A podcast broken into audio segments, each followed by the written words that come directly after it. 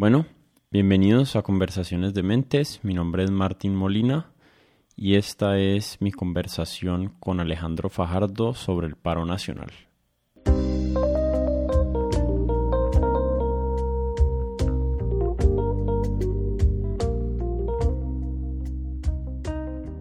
Me imagino que has estado pensando en el paro nacional como todo el mundo, ¿no?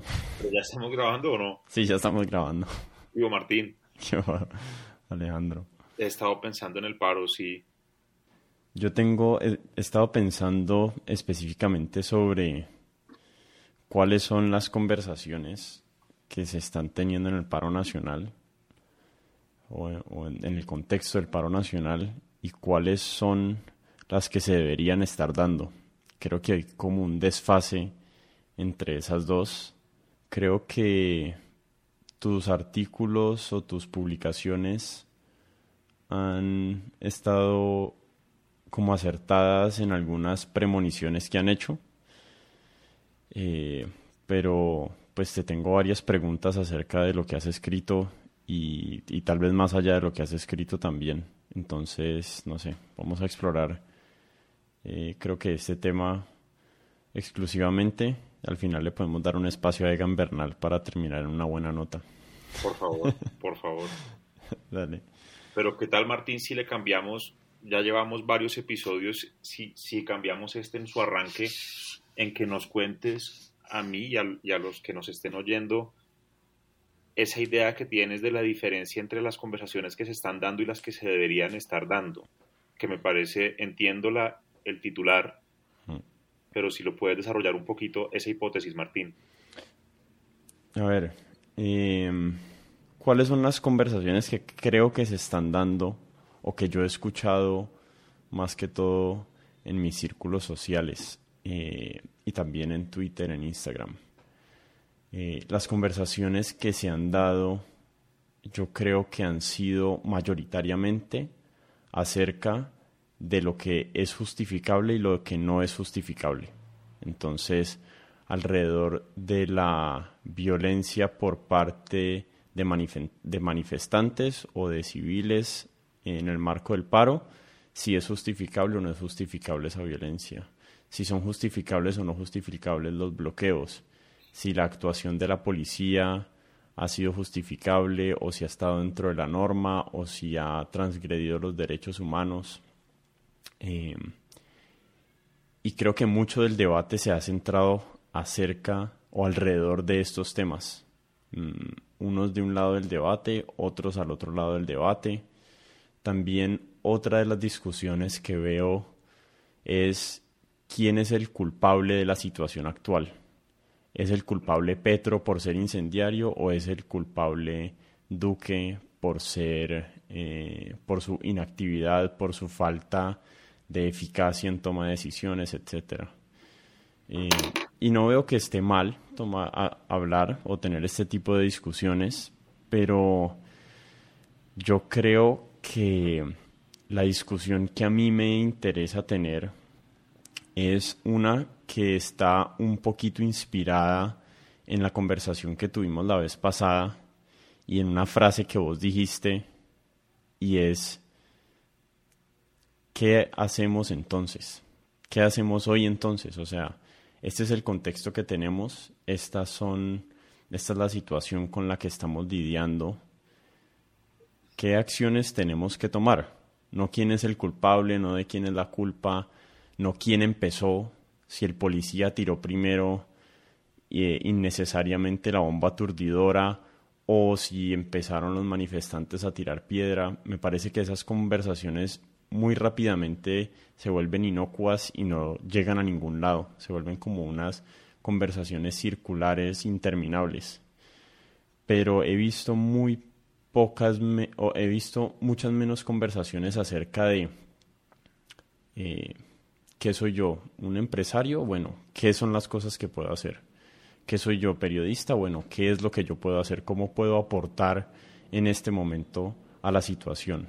Creo que hay claramente algunas excepciones a esto.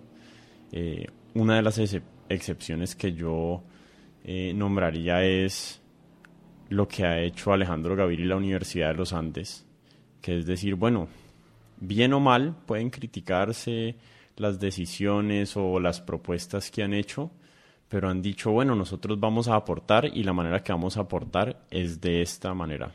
Eh, no sé si sea la correcta o no, pero creo que es un enfoque totalmente distinto a la problemática que no queda como encerrado en esa discusión de, de quién es la culpa. Eh, entonces, no sé, en cuentas resumidas creo que ese es el mayor problema de narrativa que tenemos en este momento. Pues me parece muy interesante, Martín. Y la verdad es que te hice la pregunta porque me gustó mucho cómo sintetizaste eso entre, vamos a ponerlo así, el hueco que hay entre lo que se está hablando y lo que se debería estar hablando, pero no me quedó no pude deducir con ese titular a qué te referías con los dos capítulos. Pues yo reacciono rápido a eso y luego hablamos de las columnas o, de lo que sea que va más allá porque personalmente cada, cada día que pasa siento que van cambiando algunas ideas, que es apenas natural. Mm, a mí me parece, voy a responder al rompe a varias ideas de las que mandaste ahí una que falta, por ejemplo, que yo no siento, que sentí que estaba entre líneas en, tu planteamiento y es, no podemos olvidarnos que la policía no es comparable en la capacidad de fuerza que tiene con la mayoría de manifestantes. Por ejemplo, yo trataba de sugerir en conversaciones con amigos, como todos estamos teniendo, y decir, no, podemos decir que si el manifestante lanzó la piedra o la policía le pegó un balazo. Eh, yo no estoy a favor de lanzarle piedras a nadie, pero creo que no se nos puede olvidar nunca que la policía, el Estado, representado por un gobierno, por unas Fuerzas Armadas, tienen una inmensa responsabilidad en el comportamiento y una profunda, o yo por lo menos, exigencia distinta a la de los manifestantes. Mm. Ahí dejo esa idea. Otra, por ahí en unas columnas ponía, el gobierno fue elegido para solucionar los paros. Eh, yo no entiendo bien cuando el gobierno se queja que hay un paro. Santos lo hizo, dijo no, que ese, ese no existe. Le mm. salió muy mal ese diagnóstico en esa época. Pero no es comparable el papel de la oposición, creo yo, al del gobierno. Es decir, la oposición en un sistema democrático no tiene el poder que tiene el gobierno o lo tiene distinto. Eh, entonces yo personalmente le hago una inmensa exigencia al gobierno que es distinta a la que se le hace a la oposición. Digamos, yo podría pertenecer a un sector de la oposición eh, y creo que hay que ser muy exigentes con el gobierno porque realmente tiene la mayoría de herramientas para solucionar esto o por lo menos para sugerir un camino. Otra, otra idea. Y estoy tratando como de sugerir cosas que yo no siento que se hayan hablado tanto porque comparto tu, tu diagnóstico.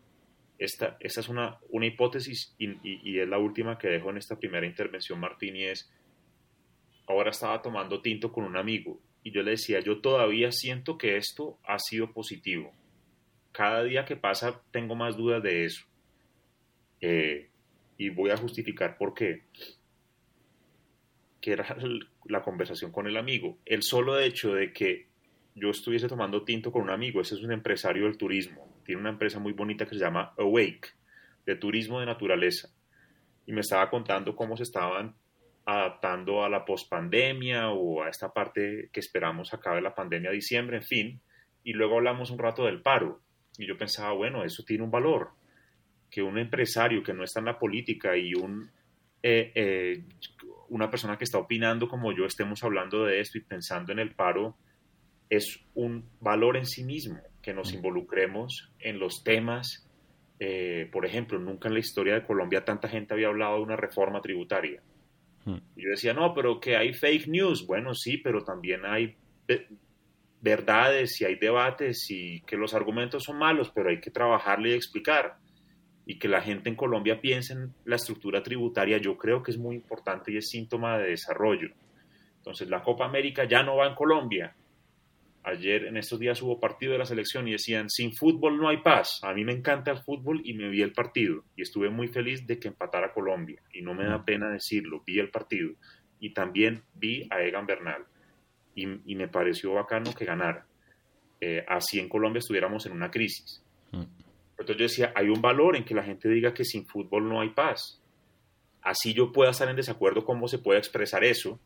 Me parece que ese debate es sano. Entonces, bueno, la última que dejo ahí, Martín, y ya es tu decisión como mm. anfitrión hacia dónde cogemos, es más allá de las pequeñas conversaciones que ya describiste varias, de que quién tiró la primera piedra o que si la culpa es del gobierno o de la oposición, que yo entiendo esos debates, la hipótesis que quiero traer aquí a los oyentes, hoy es, hoy es, ¿qué día es hoy? 10 de junio, eh, porque esto puede sonar ridículo en dos semanas, dependiendo de lo que pase, eh, pero al 10 de junio tengo la sensación que no podemos olvidarnos cierto valor en que la sociedad discuta unos temas, trate de organizarse. Por ejemplo, fui a visitar a, mi mamá y el portero del, edificio, que es un buen amigo mío que se llama Rodolfo, entonces me dijo, ah, Alejandro, él sabe que me gusta la política y me dijo, tengo una idea. Y le dije, ¿cuál es, Rodolfo? Y me dijo, ¿por qué los jóvenes del paro no arman un partido? Yo le dije, pero ¿cómo así, Rodolfo? Y me dijo, no, pues ya hicieron un paro. Ha habido unas consecuencias y por qué ellos no se vuelven un partido político y ya en vez de estar en estas movilizaciones, eh, lo que hacen es presentar su nombre en las elecciones. Y yo dije, esa es una buena idea, Rodolfo, y es una pregunta legítima. Que en el fondo está preguntándose lo que yo creo que vamos a hablar es hacia dónde puede ir esto. Hmm. Y yo decía, bueno, yo con Rodolfo hace rato no hablaba de política y evidentemente él llevaba con esa, con esa idea en la cabeza un tiempo y la quería compartir conmigo y, y nos tomamos un tinto con esa idea le bajé un tinto y, hablamos de eso eh, y pensaba, hay un valor en que nos pongamos a hablar de esto, Rodolfo y yo, que hace rato no hablábamos, eh, y que él esté pensando si el camino es un partido político. Entonces, a lo mejor estoy pecando de ingenuo o de exceso de optimista, em, pero yo siento que no podemos olvidarnos que parte del valor de lo que ha pasado es que las personas piensen en unos temas, uno puede estar en desacuerdo o no, pero que no haya ese estado de indolencia, de apatía. Eh, en algunos países no se puede hacer lo que se ha hecho acá. Eh, y yo espero que esto permita fortalecer la democracia, que hay unos riesgos inmensos de caminos que se pueden tomar en medio de desorden, violencia y caos, no hay duda. Mm. Pero rescatar por un momento el valor de la conversación, pues que en el fondo, Martín, supongo es lo que estamos haciendo grabando esto y es pues la, la convicción que compartimos que hablar, que las ideas eh, tienen un valor. Ese es nuestro, nuestro aporte en este momento. Pues el tuyo también es desde, una, desde un, trabajo en la empresa y demás. Eh, pero que estemos nosotros dos un mes después hablando del paro y pensando, en fin, eso es un logro del paro. Eh, y lo dejo ahí. Pues mira, eh, primero voy a opinar acerca como de, las primeras ideas que diste. Eh, y voy a usar el ejemplo, digamos, del el uso de la violencia. Eh, es verdad que hay una fuerza asimétrica o una capacidad de ejercer fuerza y violencia asimétrica entre la policía y los manifestantes.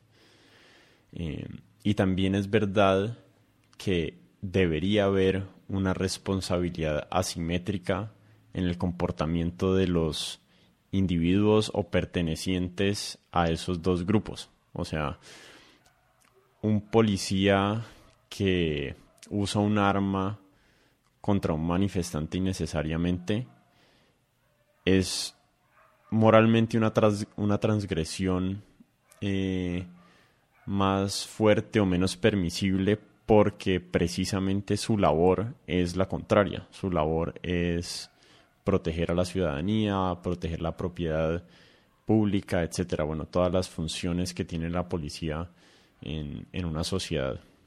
Mm, te digo por qué creo que ese, yo he tenido esas conversaciones y por eso las estaba excluyendo en mi comentario inicial y o las estaba incluyendo en las conversaciones que se están teniendo.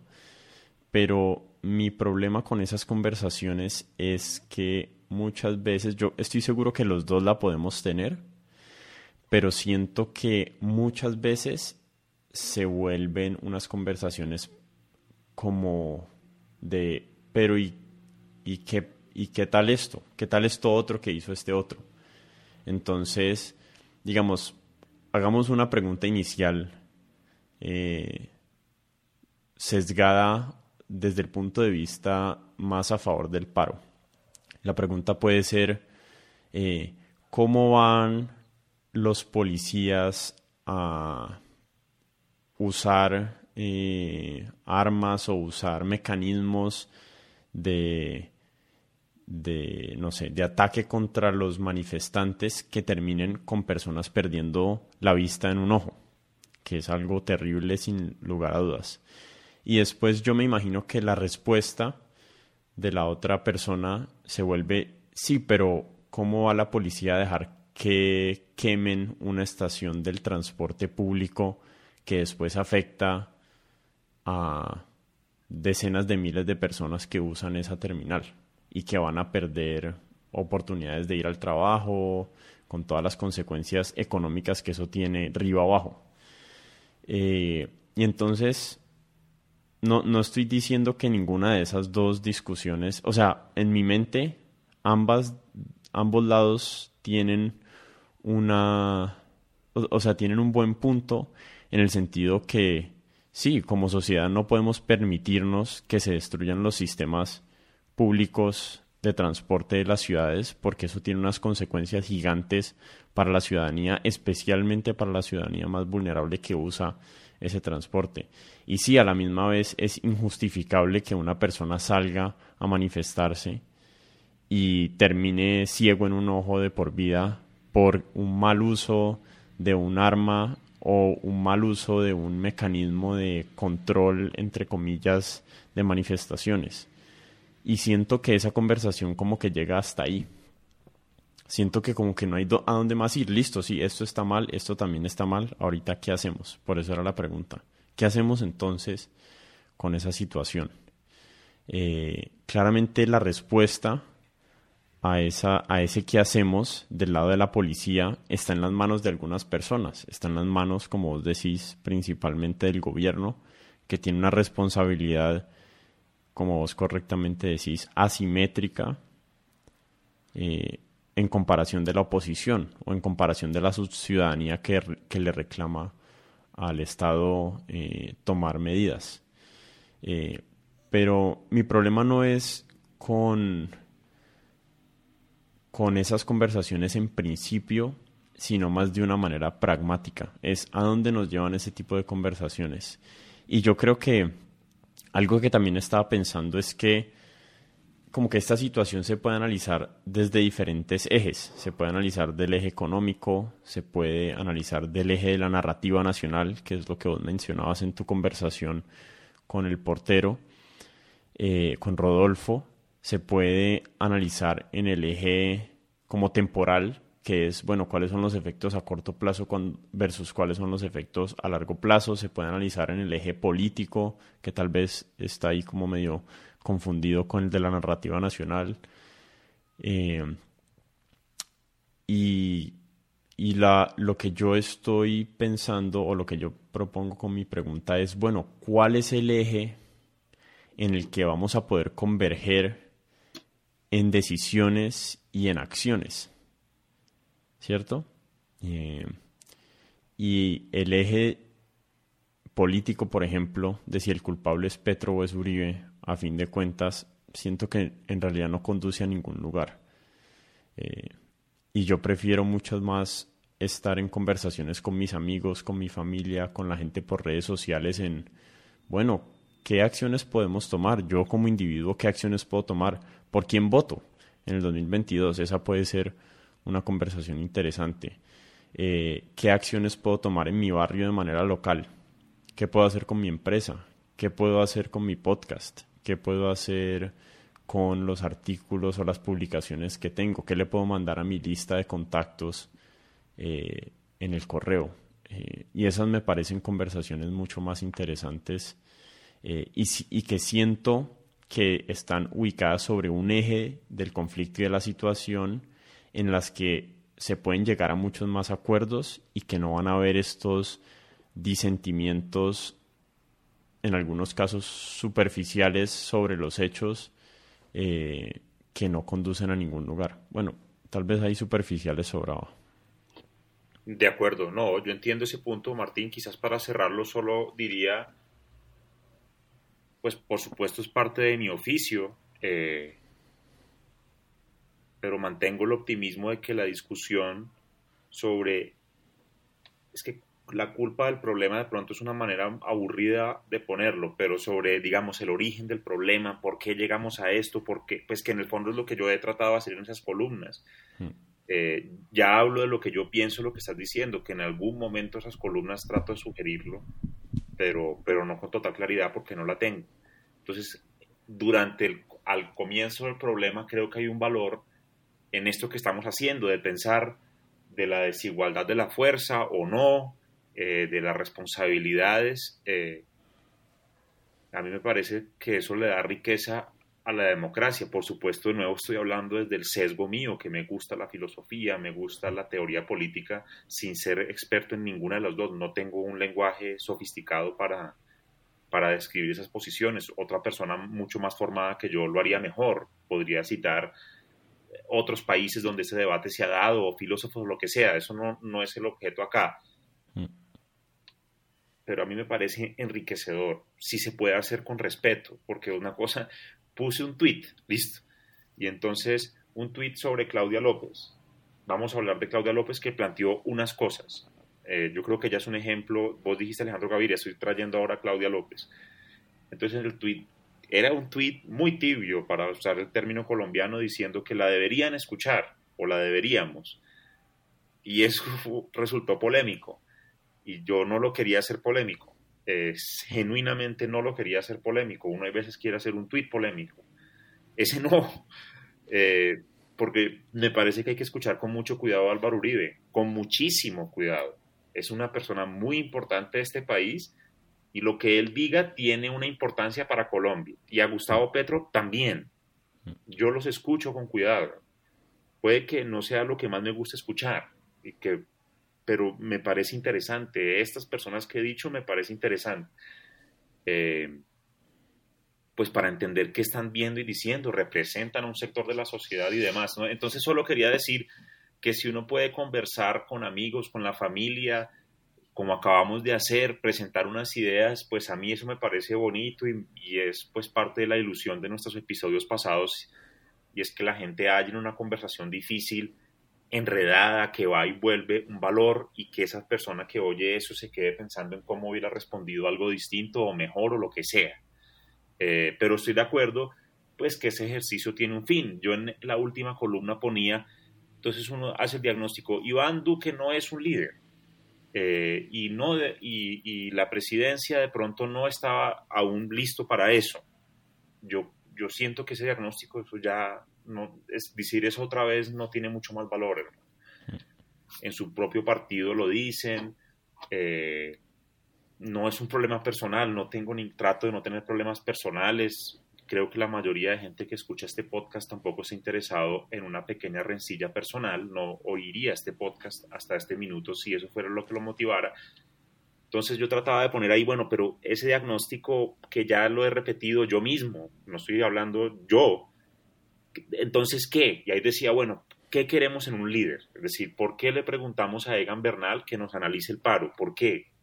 ¿Qué puede aportar Egan? Yo no estoy trivializando esa pregunta. Estoy diciendo que eso es un síntoma de algo que estamos buscando. Eh, entonces, cierro ahí y para mirar para adelante, Martín, yo siento, ya fui optimista con el paro porque y traté de ser polémico en el sentido que creo que cada vez es más fácil ser pesimista. Eh, yo siento que el, paro, que es una entidad muy difusa, y eso es inevitable. Yo oigo de la gente que le dicen que, le exigen al comité del paro que tenga un programa de gobierno, pues esa es una trampa, es decir, no lo va a tener, pero sí debería tener unos planteamientos políticos esenciales de algún tipo. Eh, porque es un comité con muchos problemas de representatividad, Martín. Estoy tratando de moverme a seguir tu invitación de mirar adelante. Y si ese comité y la gente que sale a las calles, que lidera las, la vocería, ahí oía que la primera línea, que yo no sabía muy bien eso que era antes de este paro, La primera línea tiene una vocería propia, bueno, me parece legítimo, juegan un papel en la sociedad, pero ¿qué contenido le van a dar a ese reclamo? No se lo puedo dar yo, porque no soy del comité del paro y simpatizo con algunas posturas, eh, pero por supuesto no es mi tarea. estamos acá opinando y pensando. Entonces, yo, primer punto, yo diría, hay que darle un contenido político, porque decir que Duque es un paraco, o, leía en un graffiti que lo ponía en una columna esta semana, los tibios son paracos. Bueno, esa es una afirmación mm. política, profunda además. Y la persona se tomó un tiempo para rayar una pared que otra persona tendrá que limpiar y se gastó una plata y un tiempo en el spray y dijo, mi afirmación política para el día de hoy es esa, en el Centro Financiero de Bogotá, los tibios son paracos. Entonces es respetable. ¿Y qué con eso? No la pinté yo, ni estuve en esa marcha. Eh, y yo siento que ahí hay un riesgo, porque en el 2019 eso se acabó muy rápido, Martín. Y no fue la pandemia, ese paro del 2019 se acabó en enero del 2020. Eh, que el gobierno dijo la compensación ciudadana y la gente dijo, me mamé de la cacerola, ya me gasté una cacerola eh, y ya no quiero más bloqueos. Y eso se diluyó. Ahora pues están en esas discusiones y no la vamos a resolver voy a hablar por último de Claudia López para seguir pensando hacia el futuro. Eh, ella dijo, me dio COVID y tuve una época de introspección. Y lo que yo pienso es que esto ya no es, esto es un tema profundo social y vamos a hacer un programa para jóvenes y mujeres y unos temas de educación. Y yo por ahí en alguna columna decía, usted puede estar de acuerdo o en desacuerdo con ese discurso de ella de 10 minutos, pero ella trató de responderte a ti, Martín, de decir, mi planteamiento en la situación de poder que yo tengo es vamos a hacer un plan de reactivación económica que girará alrededor de los jóvenes y mujeres. Yo dije, a mí me parece que está inspirado en Biden. Eso es lo que yo le he oído a Biden. Guardando las proporciones, por supuesto, entre Bogotá y Estados Unidos, que son entidades radicalmente distintas en tamaño. Eh, Ahí hay dos ejemplos. Yo el gobierno no, veo muy bien para dónde va y, la, y los ciudadanos, pues acá estamos nosotros dando un ejemplo que es seguir pensando eh, y el que esté oyendo, pues oyendo para pensar mejor. Pero ahí trato ahora porque partes de una hipótesis que es debatible y es si este país tiene cómo unirse, hermano. Que ese es el tema de Egan, mío, en una de las columnas que íbamos a hablar y es ese tema del ciclismo, que por primera vez yo sentí que era polémico estar contento con Egan o con que Colombia no perdió con Argentina, eh, bueno, puede que sea polémico. Ya dije dónde me ubiqué yo en ese debate. Yo, yo disfruté mucho con la victoria de Egan. En general, ese ciclismo ha sido, y lo hemos hablado acá, un camino de unión nacional. Y tu pregunta, o como la estás pensando, Martín, creo que es súper optimista en la premisa que la motiva y es que acá todavía nos podemos unir. Yo no estoy seguro, hermano. Veo lo, lo que ha pasado en Perú, en Ecuador. Eh, Tenemos extrañamente, o sea, vos estás optimista acerca de que por ahora el neto del paro nacional es positivo, pero pues, pesimista. Dije, que quería ser provocador con ese, con ese balance. Yo siento que yo estoy yo siento que yo estoy en el lado opuesto. Yo siento que a pesar de que han salido cosas positivas del paro nacional, que creo que las, vamos a poder discutir, yo creo que neto el paro nacional ha sido negativo. Ahorita creo que podemos conversar acerca de eso. De acuerdo. Eh, pero estoy optimista sobre eh, el futuro de Colombia, eh, que creo que es algo que también podemos discutir ahorita adelante. Pero hay una aclaración que quiero hacer y es que yo no siento que todo el mundo tenga la obligación de proponer soluciones concretas, eh, como, como lo que yo pedía en, bueno, cambiemos la conversación hacia otro lugar. Eh, por ejemplo, en la conversación de la esquina comiendo pan de bono, no hay que tomar decisiones sobre los bloqueos.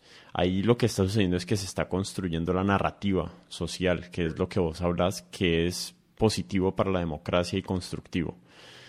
Eh, pero las personas que están en posición de liderazgo, en puestos políticos, con influencia en puestos eh, administrativos de, de grandes empresas nacionales, etcétera, yo siento que sí están obligados, o a mí me gustaría obligarlos a que tomen decisiones y hagan propuestas tangibles, ejecutables y evaluables en retrospectiva. Porque creo que, pues, como que es muy fácil quedarse como en el costado o en el andén de la, de la situación diciendo cosas genéricas como se debe reestructurar, reestructurar la policía o hay que hacer un pacto social o etcétera, etcétera. Eh, yo creo que sí hay personas en posiciones que tienen que hacer planteamientos tangibles para, si, para ver si son capaces de ejecutarlos primero y así tenemos cómo medirlos o cómo medir la eficacia de esas personas en ejecutar lo que proponen y eh, evaluables al final del día para saber si lo que propusieron y lograron ejecutar si tuvo los beneficios que, que ellos proponían o que iban a tener, etcétera, o, o si sí eran soluciones viables. Entonces yo haría esa distinción, o sea, yo creo que hay una parte de la población que tiene cierto beneficio en la construcción narrativa del país y hay otra parte de la población que es minoritaria, pero que abarcan la mayoría de la conversación, que sí tienen que salir con propuestas tangibles. Y por eso, eh, de acuerdo o en desacuerdo con Claudia López, yo admiro que ella haya salido con una propuesta que es real, que vamos a hacer esto, esta va a ser la cantidad de plata que le vamos a meter y dentro de cinco años vamos a poder mirar hacia atrás y decir, listo, fue un fracaso total la propuesta de Claudia López y vamos a actuar en consecuencia con ese fracaso que ella tuvo o fue un éxito y vamos a actuar en consecuencia también con eso. De acuerdo, sí, entonces vamos por partes. De acuerdo con la esencia del planteamiento unos o unos comentarios menores solo diría sobre Claudia López por última vez que yo no la quería defender, no me interesa defenderla y por ahí escribía que le tiene sin cuidado que yo la defienda. Eh, solo la usé como un ejemplo y, estuviste de acuerdo en que había un planteamiento. Eh, otro planteamiento es hay que sacar el ejército a todos los lugares y persona que se mueva hay que es hacer otro.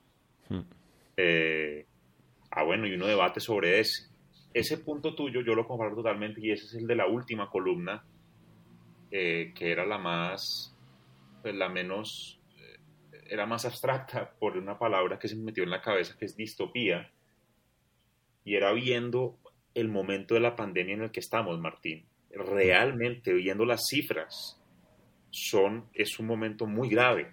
Yo no lo sigo en el día a día, no soy epidemiólogo, eh, pero basta pues con ver el número elemental de número de casos, porcentaje de pruebas positivas y números de muertos por COVID, que todo el que está viendo este podcast entiende las tres numeritos y mm. sabe que más es grave y que 30% de pruebas positivas es muy grave. Mm. Estamos en un momento muy grave de la pandemia. Eh, entonces yo vi la reactivación económica de Bogotá, de Medellín, de Colombia, y, y sentía ese vacío que estás describiendo, Martín de las posiciones de poder. Por supuesto, pues la manera más, la manera natural de un intento de columnista y de comentaristas, que lo que estamos haciendo acá, es criticar a los que tienen el poder o, apoyar poder político, ese es uno de los poderes, ya vimos que hay otros, pues de hablar de los empresarios, yo he hablado de Egan, que tiene un poder en Colombia, J Balvin tiene otro poder, eh, Falcao se le exige un comportamiento. Y yo decía, me parece increíble en cabeza del presidente que no hay una explicación de lo que está pasando.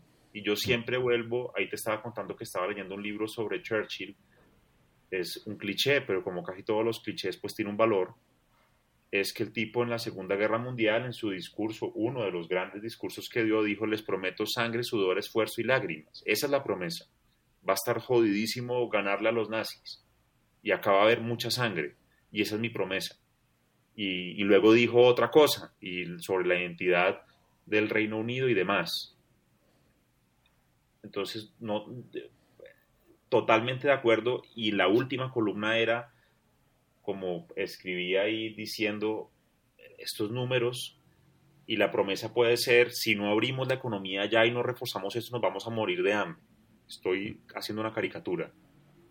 Y eso puede ser cierto, y entonces hay que hacer eso. Pero entonces hay que conducir esa explicación, porque va a haber una gente que se va a morir de COVID, porque Colombia no tenía un Estado para, para haberlo vacunado, que ya en otros países sí, o para haber creado una estructura para que no tuviera que contagiarse en el Transmilenio, en el mío o en el metro. Eh, y yo no estoy culpando a nadie de eso, es culpa de nosotros, de la historia, de 200 años de este país, pero eso requiere de una, de una narrativa, Martín, de una explicación, de una sinceridad, eh, y yo no he sentido eso. Claudia en particular también tiene que empezar a, bueno, porque el discurso de hace tres semanas estuvo bien, pero cinco años es demasiado tiempo, Martín, es mucho más rápido, en julio. Bueno, listo. ¿Esto en qué proyectos de acuerdo se tradujo que se le llevaron al Consejo? Eso ya le empieza a interesar a cada vez menos personas, pero un discurso bacano de diez minutos con un, pues con una autocrítica, eh, sí, chévere, ¿Y qué pasó en julio con eso? ¿Qué era el cuento con el que arrancaste, que a mí me parece muy poderoso del pensador ese brasilero que a mí me, me motiva, me inspira, Roberto Mangabeira Unger, que el tipo dice, el método del profeta es plantear un horizonte, pero el profeta le dice qué paso va a dar hoy. Mm. Ahora, si no tiene horizonte, que yo creo que este gobierno colombiano no lo tiene, eh, por la razón que sea, eso ya es otro debate, porque es muy corto cuatro años, porque no hay reelección, porque el cliente, lo que sea, ese no es el diagnóstico de esta conversación, pero el método está entre poner el horizonte y, pero, y si se queda en eso es un, iluso, un soñador, lo que sea, un ingenuo. Y también tiene que darle el paso para ser un profeta de verdad. Él no está, él no está buscando Mesías, está usando una figura religiosa para describir un método que a mí me gusta. Ahora, me parece un poco pesimista, creo, tu visión, o, creo que hay que pensarle, yo no tengo una respuesta a la gente común y corriente que puede hacer. Eh, que era mi pregunta por ahí de qué le exigimos a los líderes y para qué los queremos. Que en el fondo es un lío del paro, Martín, creo yo, y es esa gran masa de seres humanos que se reúnen un momento a protestar por algo, eventualmente se tiene que organizar de alguna manera o se diluye. Y ahí ponía yo, y eso es muy polémico y supongo que si lo dijera en una marcha del paro me chiflarían eh, profundamente, es si no hay un orden político de esto, yo no digo de, de un candidato, de una persona, político en el sentido de la P mayúscula, es decir, de cuál es el planteamiento sobre el poder, esto se va a diluir y, va, y el saldo sí que va a ser negativo. Y eso fue lo que pasó en otros países, con, yo pues ahí ponía, con Occupy Wall Street. Bueno, eso se condujo o en desazón de un sector de la sociedad o en la consolidación de Bernie Sanders y Alexandra Ocasio Cortés y una izquierda que no tenía un espacio y que ese movimiento lo nutrió. En España, el 15M, que ocuparon la Plaza del Sol, creo que es que se llama, bueno, eso fue Podemos. Y otra gente que dice que Podemos se vendió, burgueses, lo que sea y están en otra actividad más radical o le dan una espalda a la política diciendo que siempre es lo mismo. Eso, eso es predecible. Pero, esa, pero Podemos fue una expresión de un paro muy importante y, de, y le dieron un contenido político. Llegaron a la vicepresidencia del país y el líder de eso eh, llegó al cielo, lo tocó y ya, ya se retiró. Mm. Eh, en, y, y, otro tipo de protestas, lo que se llamaba la, la primavera árabe, pues tuvo un pequeño boom y terminó en que se consolidaron regímenes autoritarios que supieron reinventarse frente a la, a la protesta y pues ni que hablar de Venezuela que ha sido un tema nuestro. Entonces termino ahí diciendo... Pero por, por, qué estás, ¿por qué estás optimista sobre el resultado neto del paro hasta ahora? No sé si puedes hacer un balance. No sé cuáles han sido los logros directos del paro nacional, yo creo que son varios. Eh, si quieres vos hablas de los logros y yo, y yo que, soy el pesimista hablo de, hablo de los costos. O como quieras, si quieres, yo, hablo de los logros y vos de los costos, no sé. Pero creo que esos caben en una misma balanza. Pues yo, yo de nuevo quería ser provocador, porque siento que hay una narrativa fuerte en los medios, en las tomadas de tinto, eh, sobre lo, malo del paro. Mm.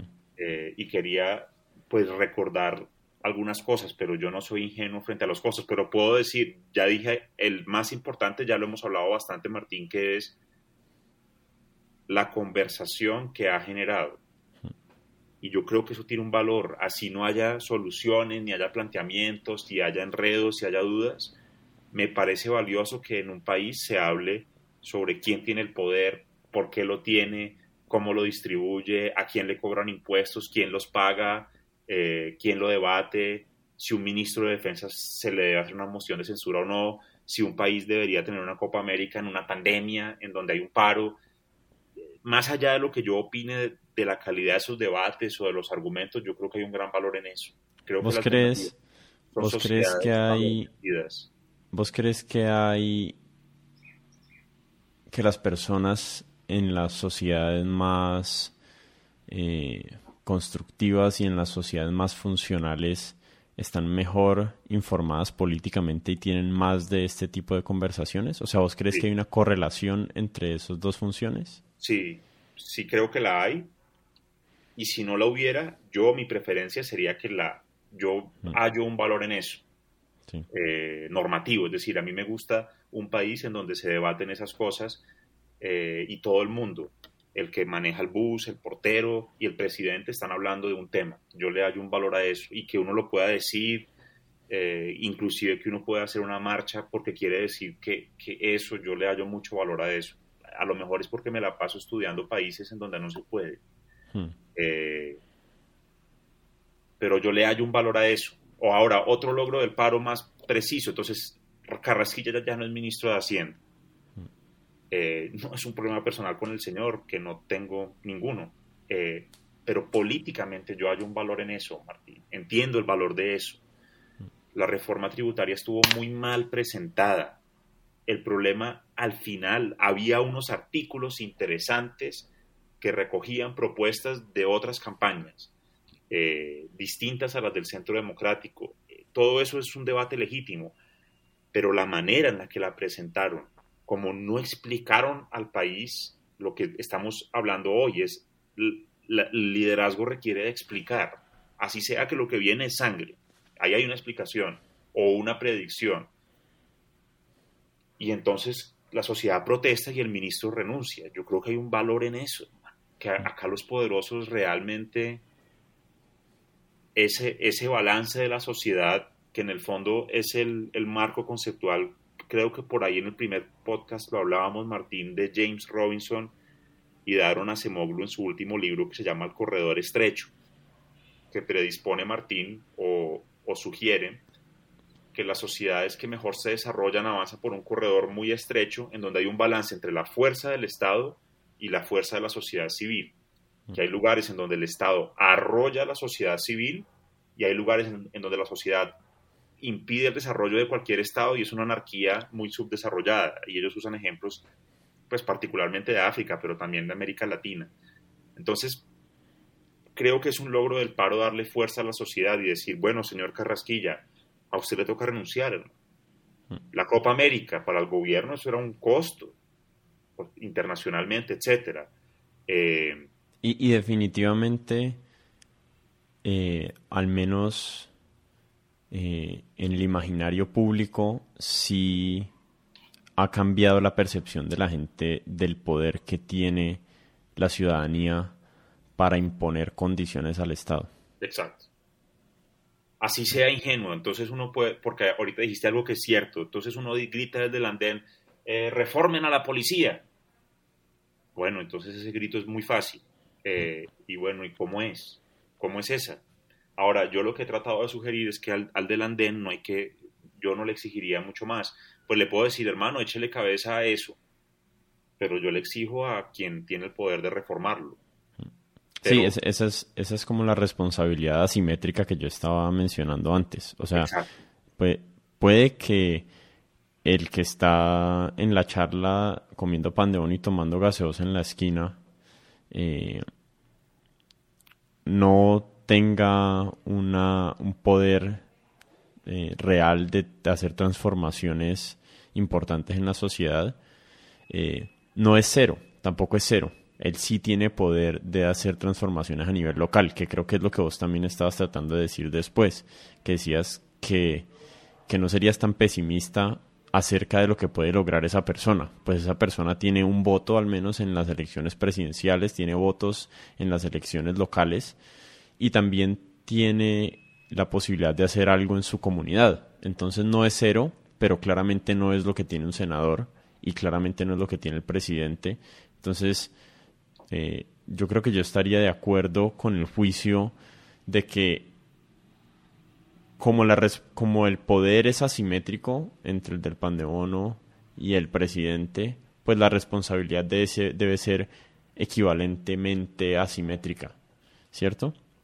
Sí, yo lo que quiero decir es que me gusta en, del paro que el del pandebono diga que le parece que hay que reformar a la policía, porque, porque en otro país, en este país, en otra época no habría pensado en eso, hmm. eh, o le habrían pegado un tiro por decir que le parece que hay que reformar a la policía. En Colombia pues hubo muchos muertos por decir cosas de todos los sectores políticos.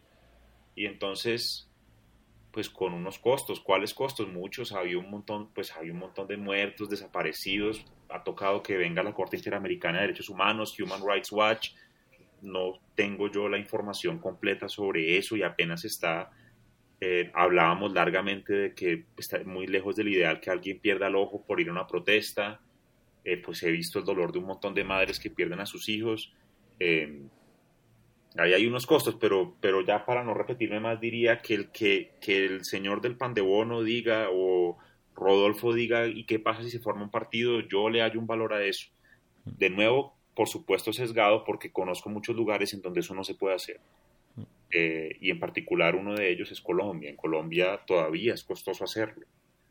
Eh, y hemos visto en este paro pues gente que ha pagado, gente pacífica. Habrá unos violentos, grupos armados infiltrados, yo no conozco los detalles de eso, pero sí sé que ha habido gente pacífica con la que yo puedo estar en desacuerdo con lo que están diciendo. No estoy diciendo que estoy de acuerdo, solamente quiero decir que me parece muy importante y emocionante por momentos ver esas discusiones. Eh, ahora, Martín, eso si no evoluciona rápido, yo creo que eso se acabó, hermano. Eh, y, que hay que pensar en otros mecanismos. La política es uno de ellos. Yo veo que hubo una pequeña campaña que no entendí bien, donde una gente, la gente ponía fotos raras diciendo que inscribe la cédula. No, no entendí, ya estoy más viejo, no, entendí lo de las fotos raras. Pero bueno, ahí hay una, un camino elemental, Martín, que es decir, si usted inscribe la cédula y vota por X, el que le guste, puede cambiar el país. Ese es súper optimista y va en contra de todos los presupuestos de la política, de la ciencia política tradicional que dice un voto no cambia nada, es súper raro que la gente vote eh, en un, lo que llaman los gringos rational choice. No es claro por qué alguien va a hacer una fila para votar si su voto no cambia nada. Y mm. por supuesto la gente vota, entonces la, la disciplina trata de entender por qué la gente vota y obviamente que que los humanos tenemos motivaciones más profundas que sencillamente hacer una cuenta de los votos y, concluir lo obvio es que nunca nadie ganó una elección por el voto de uno eh, y que a uno lo motivan más cosas en la vida que eso. Entonces, bueno, inscribir la cédula es un camino, sin duda. Eh, pues en Colombia hemos visto esos mecanismos clientelistas y corruptos para ganar elecciones que resultan en problemas que el paro luego reclama. Ahora, yo no sé si es que estoy en un día pesimista, pero yo creo que ese camino político eh, es uno, pero no, no, no, creo que sea el paraíso, Martín. No, por supuesto que cambiar el Congreso, los políticos locales que a la gente no le gusten y nacionales, entiendo esa motivación. Yo voy a votar. Eh, no sé, no sé en este momento por quién, no, no hay programas todavía, están en formación. Eh, pero me parece que toda este, esta remoción a lo mejor no se puede terminar de canalizar por esos mecanismos tan sencillos como cambiar de congresistas, pero puede que sí. Ahora, ¿qué dice alguna gente? Una constituyente, hermano. Ese es el camino, que en el fondo fue el que recorrió Chile. Eh, yo no, no, no, no, no, no creo que esté ahí, ni he estudiado el tema con suficiente rigor para decir que eso es. Y tu otra punto es, bueno, ¿y qué hace el empresario? ¿Qué hace Martín en su podcast?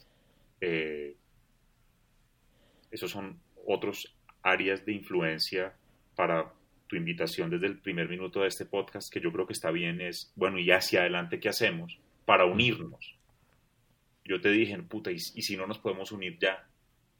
Eh, en Perú no se unieron, hermano. Han, echado tres presidentes, 25 congresos, allá el presidente dura seis meses, 50-50. Hmm. Eh, sí, mira, eh, yo pensé que ibas a estar más optimista para, para que pudiéramos pelear un poquito más. Pero te me estás sesgando hacia el pesimismo también. Em, sí, yo estoy muy de acuerdo con todo lo que estás planteando. O sea, es difícil verle la salida a esto. Con respecto a los logros que dijiste, eh, te voy a decir por qué estoy neto negativo acerca de los efectos del paro.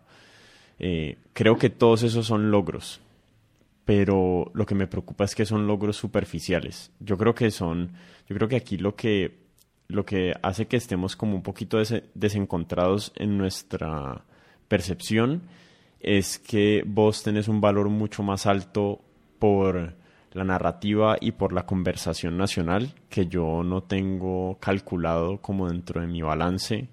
Eh, entonces, o tiene mucho menor peso dentro de mi apreciación. Eh, entonces, mi, mi análisis eh, como pragmático es, se tumbó la reforma tributaria, que probablemente no iba a pasar en el Congreso o que no iba a pasar de la forma que estaba planteada, o esa es, esa es mi opinión ingenua, pero creo que era poco probable que eso sucediera. Eh, y entonces es como una victoria, es una victoria narrativa. Pues es una victoria acerca de quién lo logró, que es importante. Eh, en este caso lo logró la población colombiana que salió a las calles y, evitó que se presentara ese proyecto en el Congreso o hizo que desistieran de él.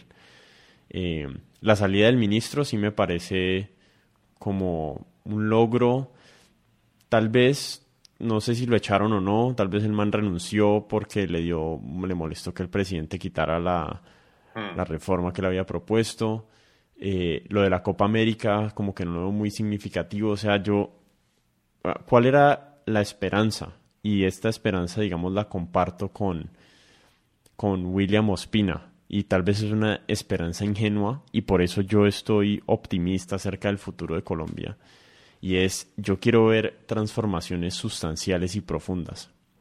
Y tengo una parte de mí que es como más revolucionaria, que quiere ver las transformaciones suceder ante sus ojos, y otra parte de mí que es un poquito más analítico que dice esas transformaciones sustanciales solamente se ven como significativas en retrospectiva y realmente como que eh, la, el conducto real de la transformación social es muchísimo más gradual e imperceptible para las personas que lo van viviendo.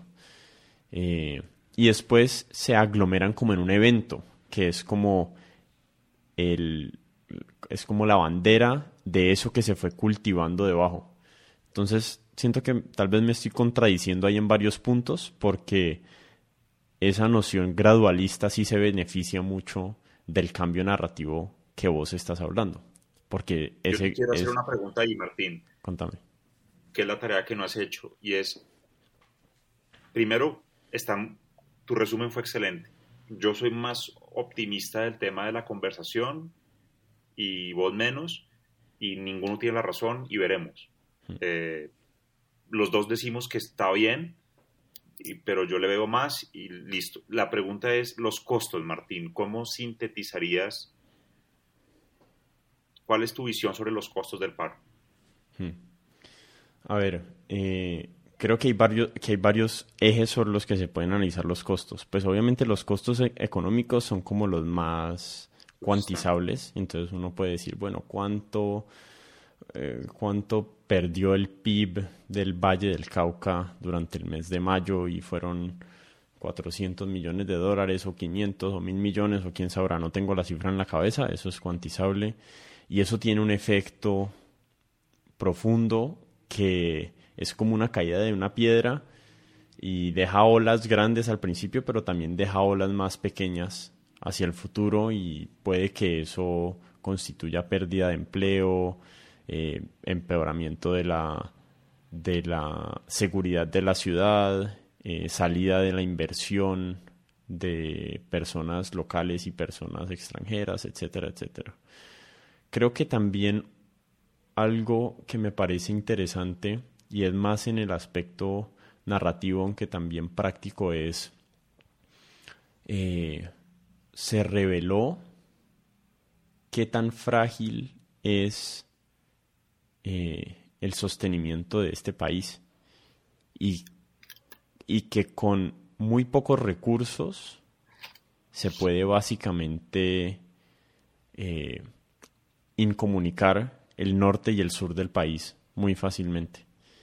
Y me preocupa que esa que personas con malas intenciones y, personas malos actores tomen nota de eso y digan vení, dos mil millones de pesos no es nada y yo le puedo pagar de a cincuenta mil pesos a unos pelados para que intermitentemente estén bloqueando las carreteras principales del país y puedo decir que son manifestantes, se vistan con carteles y no sé, estoy siendo totalmente pesimista aquí, pero es algo que, que siento que es un posible riesgo.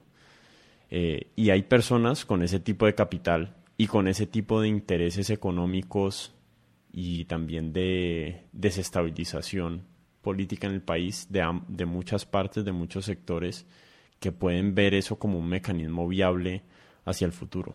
Porque especialmente la conexión entre Bogotá y Medellín y con Cali y de ahí para abajo Popayán, Pasto, Putumayo. O sea, básicamente esa comunicación depende de una carretera, o sea, de dos carriles de una carretera de dos carriles por cada lado y uno eh, interrumpe, eso y básicamente paraliza el país. Entonces creo que esa es como, no, no sé si eso ya era evidente o siempre ha sido evidente, pero creo que esta situación lo hizo aún más evidente y, y me preocupa que actores aprovechen esa como esa realización de eso. Bueno, yo comento ahí para que peleemos. Dale. yo me imagino, entonces yo, entiendo lo del costo del PIB y el Valle del Cauca entiendo es dramático. Ah, ¿Tenés alguna idea de la proporción, Martín? Yo no, en porcentaje, no, no en intuición. Eh, no, por ahí escuché en un reporte que la inflación del IPC en el Valle del Cauca durante el mes de mayo había sido del 10% o de más, más, del 10%. Una cifra que acá no se ha visto nunca, pero ni en un año. Listo. Entonces, y yo, yo oí el otro día una conversación entre amigos ciclistas, que entonces uno le decía al otro, uno decía, voy a votar por Petro. Y el otro le decía, no, hermano, pero si Petro va a ser todo peor. Y el tipo, y el, y, el que iba a votar por Petro le decía, hermano, yo no puedo estar peor. A mí ya no, no hay nada que perder. Mm. Yo estaba en ese grupo, pero no eran personas que yo conocía. Y yo entendía al que le respondió que no había nada que perder. Eh, donde el tipo dice, esto está perdido, la pandemia lo fregó, yo no, pues, no era el momento para preguntarle a qué se refería. Eh, ni estaba en un ánimo como para que yo le diera una palmada y le dijera ánimo, que nada está perdido. El tipo decía, esto se perdió, hermano. Y a mí no me digan que va a estar peor si yo no puedo estar peor. Entonces, cuando yo te oigo decir lo del costo del PIB para el Valle del Cauca, me imagino siendo un pelado de primera línea y dice ahí a mí, ¿qué culos me importa el PIB del Valle del Cauca, hermano? Si yo está, tengo a una hija y no tengo con qué alimentarla. No estoy diciendo que yo esté justificando, pero yo oigo ese argumento y es ahí donde hay que llenar la explicación, que es muy complicada, Martín. Yo te, te, te puedo dar una cortica. No, no, sí, sí, sí, pero ya acabo de explicarle a esta persona, al de la bicicleta, que si tenía energía suficiente para montar en bicicleta, pues puede estar peor, hmm. porque hay gente que no tiene bicicleta y que no tiene la energía para montarla. Eh, y a, lo mejor Petro es la solución. Yo no el problema no era Petro, me tiene sin cuidado sinceramente en esa conversación. Porque el otro le puede decir que votara por Uribe y entonces no, pero es que yo Uribe va a ser peor, pero yo estoy muy malo. Eso es irrelevante el individuo, sinceramente, en ese, en ese nivel. Pero cuando yo oigo la discusión del PIB, entonces Colombia ha sido macroeconómicamente estable. Esa es una característica muy berracamente inusual. Acá no ha habido hiperinflaciones del nivel de todos los demás países de América Latina. ¿Y qué me importa? Al mismo tiempo, la desigualdad ha sido récord en América Latina. Entonces, decía, no, pero es que la independencia del Banco Central. Entonces, hay un paper sobre el valor de eso eh, y desarrollo económico a 20 años. Y está bien medido. Yo digo, maravilloso. Le tiene que explicar eso a un pelado que está dispuesto a ir a quemarse en el mío eh, y dejar todo en qué sentido deberíamos proteger la independencia del Banco Central. Hmm. Yo no estoy despreciando el argumento, que además puedo entender si me lo explican despacio, porque no soy macroeconomista, pero si se toman el tiempo de explicarlo, yo creo que lo puedo entender. Pero también entiendo al que dice, y además como no es uno, Martín, lo que revela el paro es que son muchos, porque, porque uno puede estar muy cabreado que esa es la película es argentina de Ricardo Darín, a mí me gustan Bombita, que, era un juego que estaba muy bravo por alguna multa y va y quema la, las, pero él era él que estaba berraco porque lo multaron mal, no estaba haciendo una revolución, Martín, el huevón estaba bravo por eso, pero cuando uno ve cientos de miles de personas saliendo a la calle, es decir, hay una, que, que el lío es cómo se le da unidad al reclamo pero nada, yo te oigo sobre los costos, que por supuesto los entiendo, los comparto. Sé muy bien cómo el pelado que no puede alimentar a su hija, el PIB lo va a afectar pronto. Eh, y la probabilidad de que consiga alimento va a empezar a disminuir mucho si no hay empresas. Eh, pero entiendo la dificultad de esa explicación eh, y me preocupa un montón, que entre otras fue la que el gobierno actual no supo dar. Yo no soy evaluador de la reforma tributaria, pero explicar eso requería de un ejercicio pedagógico. Y te dejo un costo que no dijiste, que por supuesto ya, ya, ya lo vimos en los beneficios, es los acentos que nos han diferenciado, pues que en el fondo es lo que hace la conversación interesante.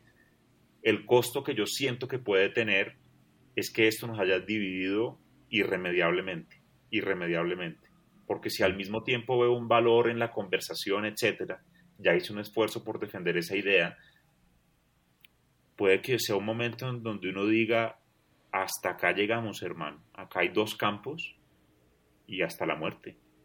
Los tibios son paracos, eh, los uribistas no tienen espacio en este país y usted es revolucionario o nada. Y del otro lado uno puede decir, acá hay unos vándalos problema es que son muchísimos vándalos. De nuevo, una cosa es tener un loquito tirándole una piedra al SMAD. Mm. Otra cosa es lo que ha pasado. Eh, no son pocos.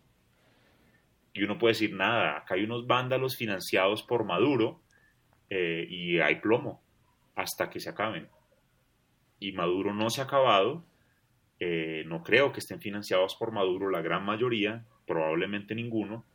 Entonces yo veo un costo que no dijiste, Martín, yo entiendo el del PIB y por supuesto te estoy provocando pues para que los que oigan piensen lo que les provoque. Pero solo añado un costo que a mí me preocupa mucho y es que era lo, que te estaba diciendo ahora es que esto que acá ya, ya no haya posibilidad de unión y que el que sugiera que podemos unirnos alrededor de algo no encuentre espacio en la conversación y haya unos polos que dicen pues que en el fondo eso es lo que se llama la polarización en donde si usted sugiere que hay un camino que además hay que darle contenido, porque entonces la gente dice, no, el centro político en Perú, qué embarrada el Perú, entre Keiko y Pedro Castillo, qué embarrada, sí, claro, qué embarrada, pero ahí hay unos responsables entre los que no estaban. Yo no quiero defender a Keiko y al señor Castillo, no me gusta ninguno de los dos, ¿y dónde estaban los demás? Eh, o qué plantearon, qué podcast hicieron, qué empresario dijo qué, quién se lanzó.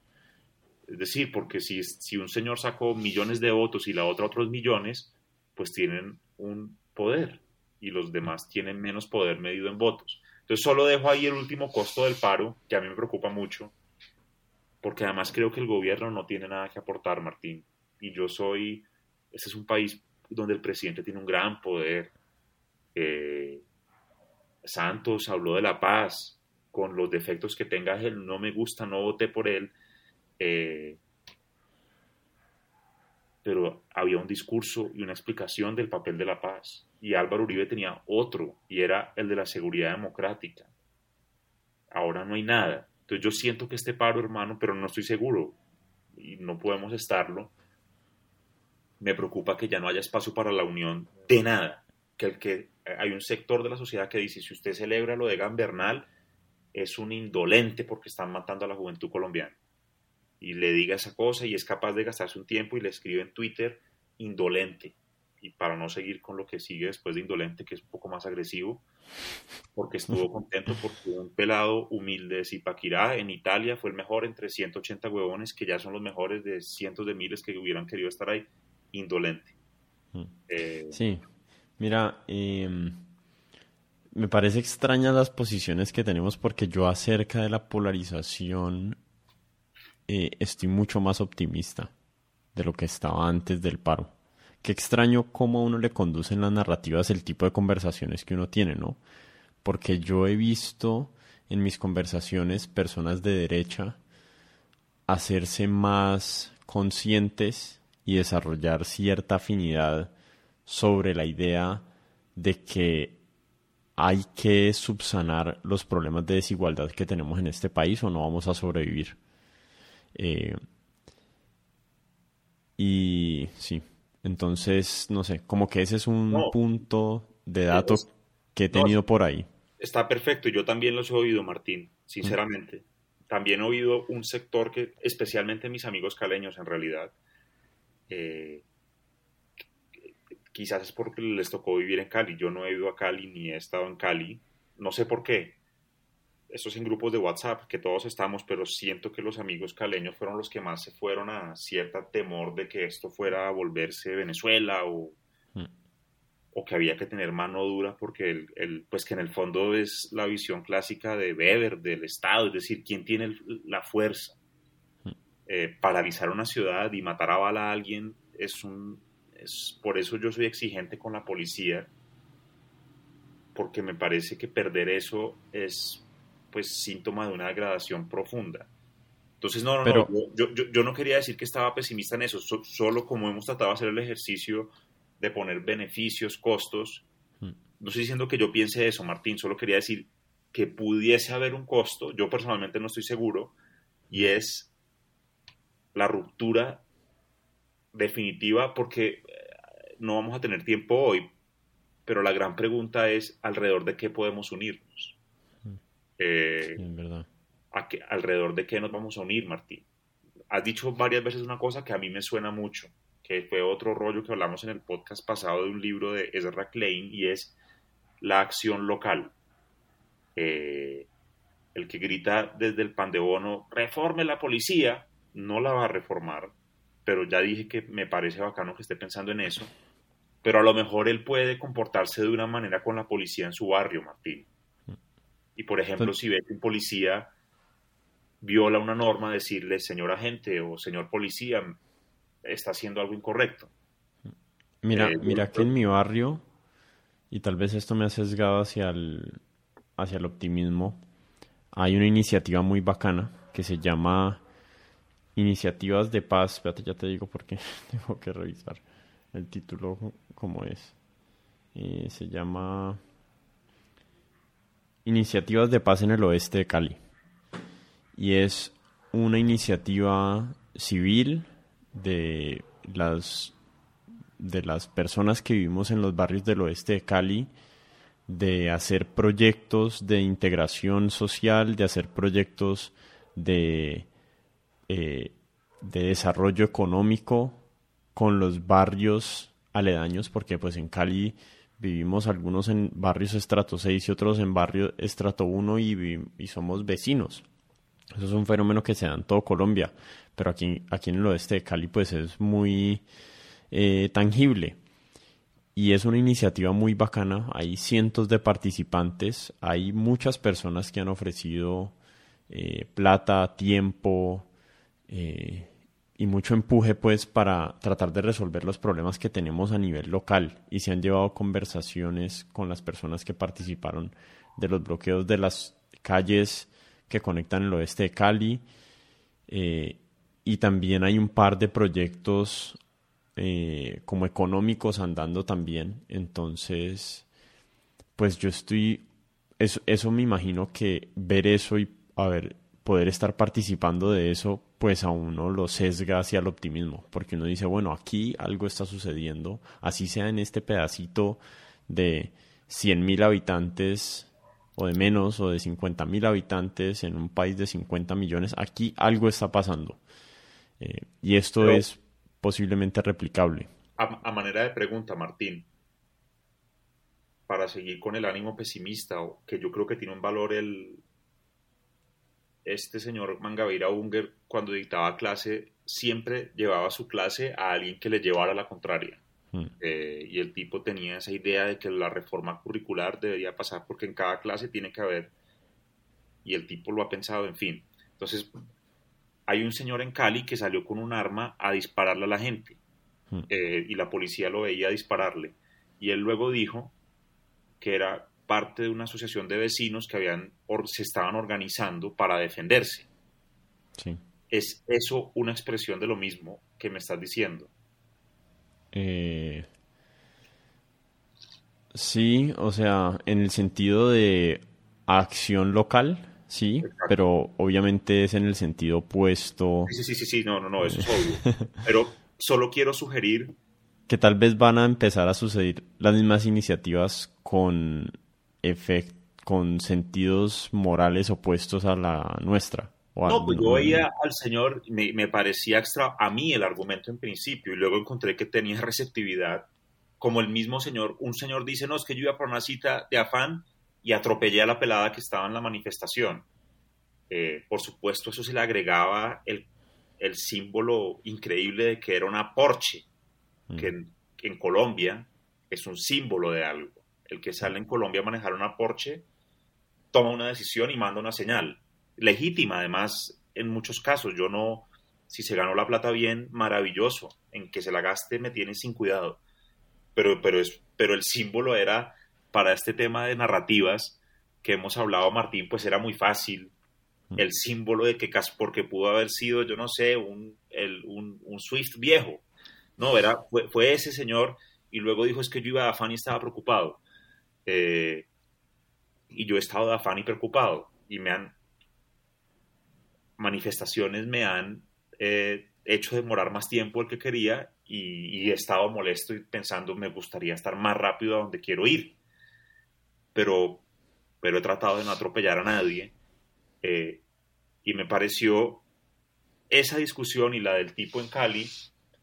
Ahora, yo no, yo no sé, él, confieso que no me interesó tanto como para oírlo más de un minuto, pero entendí su planteamiento, es decir, acá estábamos en peligro eh, y nos organizamos para defendernos. Por supuesto, la parte que es brutal de esa escena, una de muchas, esa da para otra podcast, es la policía observando el momento. Mm. Eh, eso, eso hace esa escena dramática, Martín, porque una cosa, pues uno puede ser un criminal matando gente, que en Colombia la gran mayoría nunca han sido grabados, pero ver en tiempo real cómo la policía estaba detrás de eso hace una escena muy cruda y muy dura de la realidad colombiana.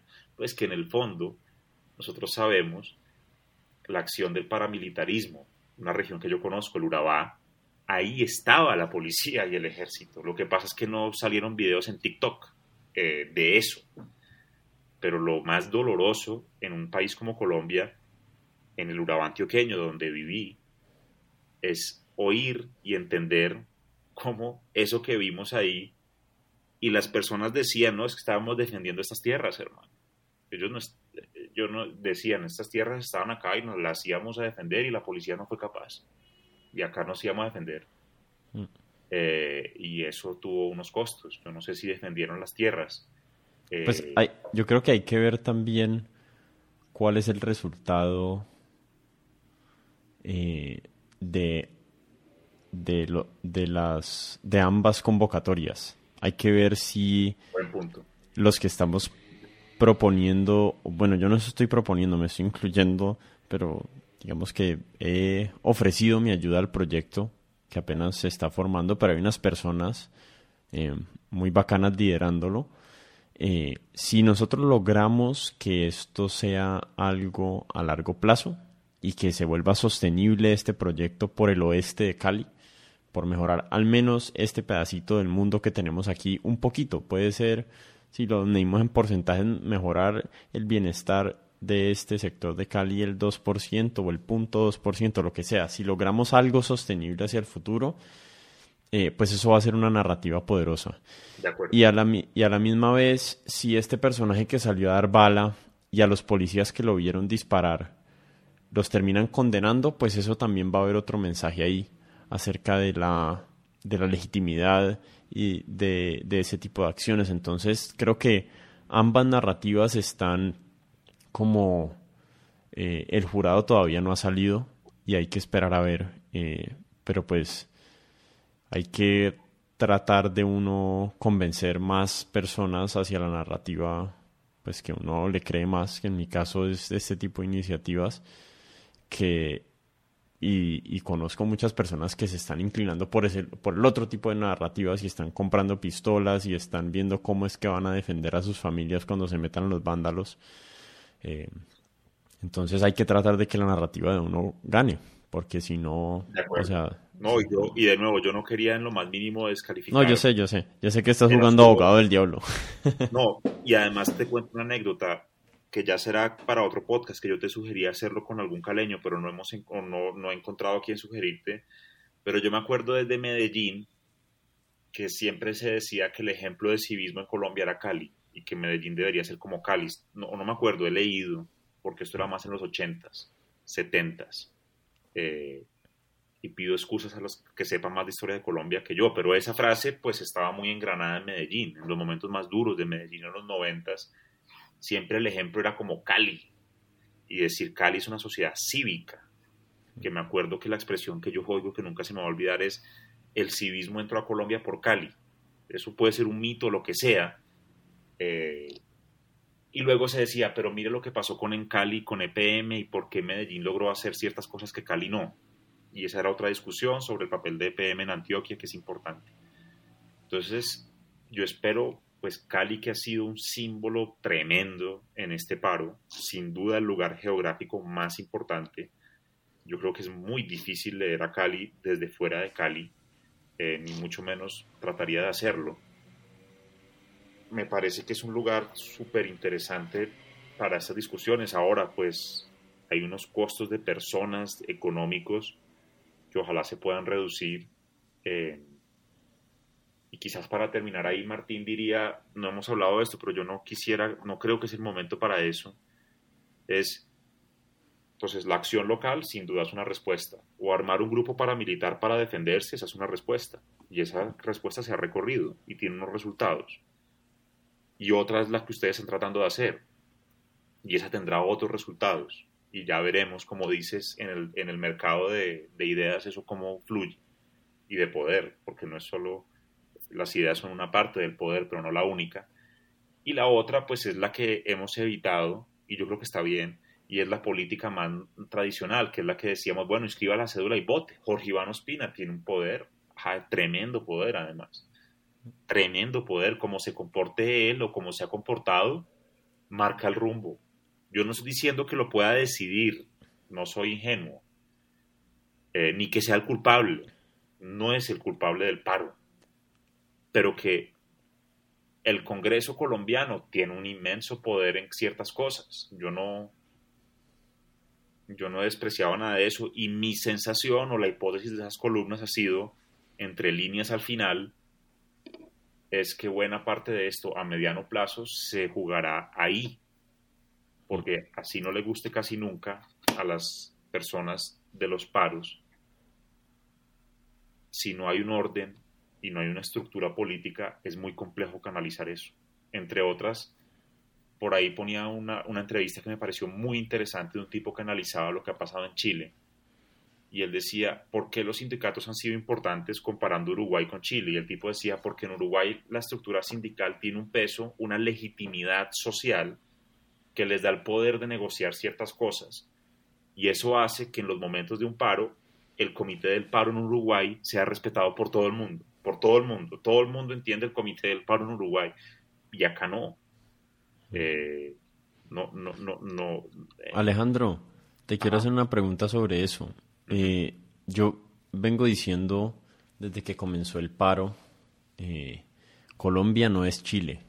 Y con esa frase lo que quiero decir es replicar cualquier acción en Chile dentro del contexto colombiano no tiene las mismas consecuencias y no va a generar los mismos desenlaces porque Chile obviamente es un país que no tiene eh, la mayor producción de coca del mundo.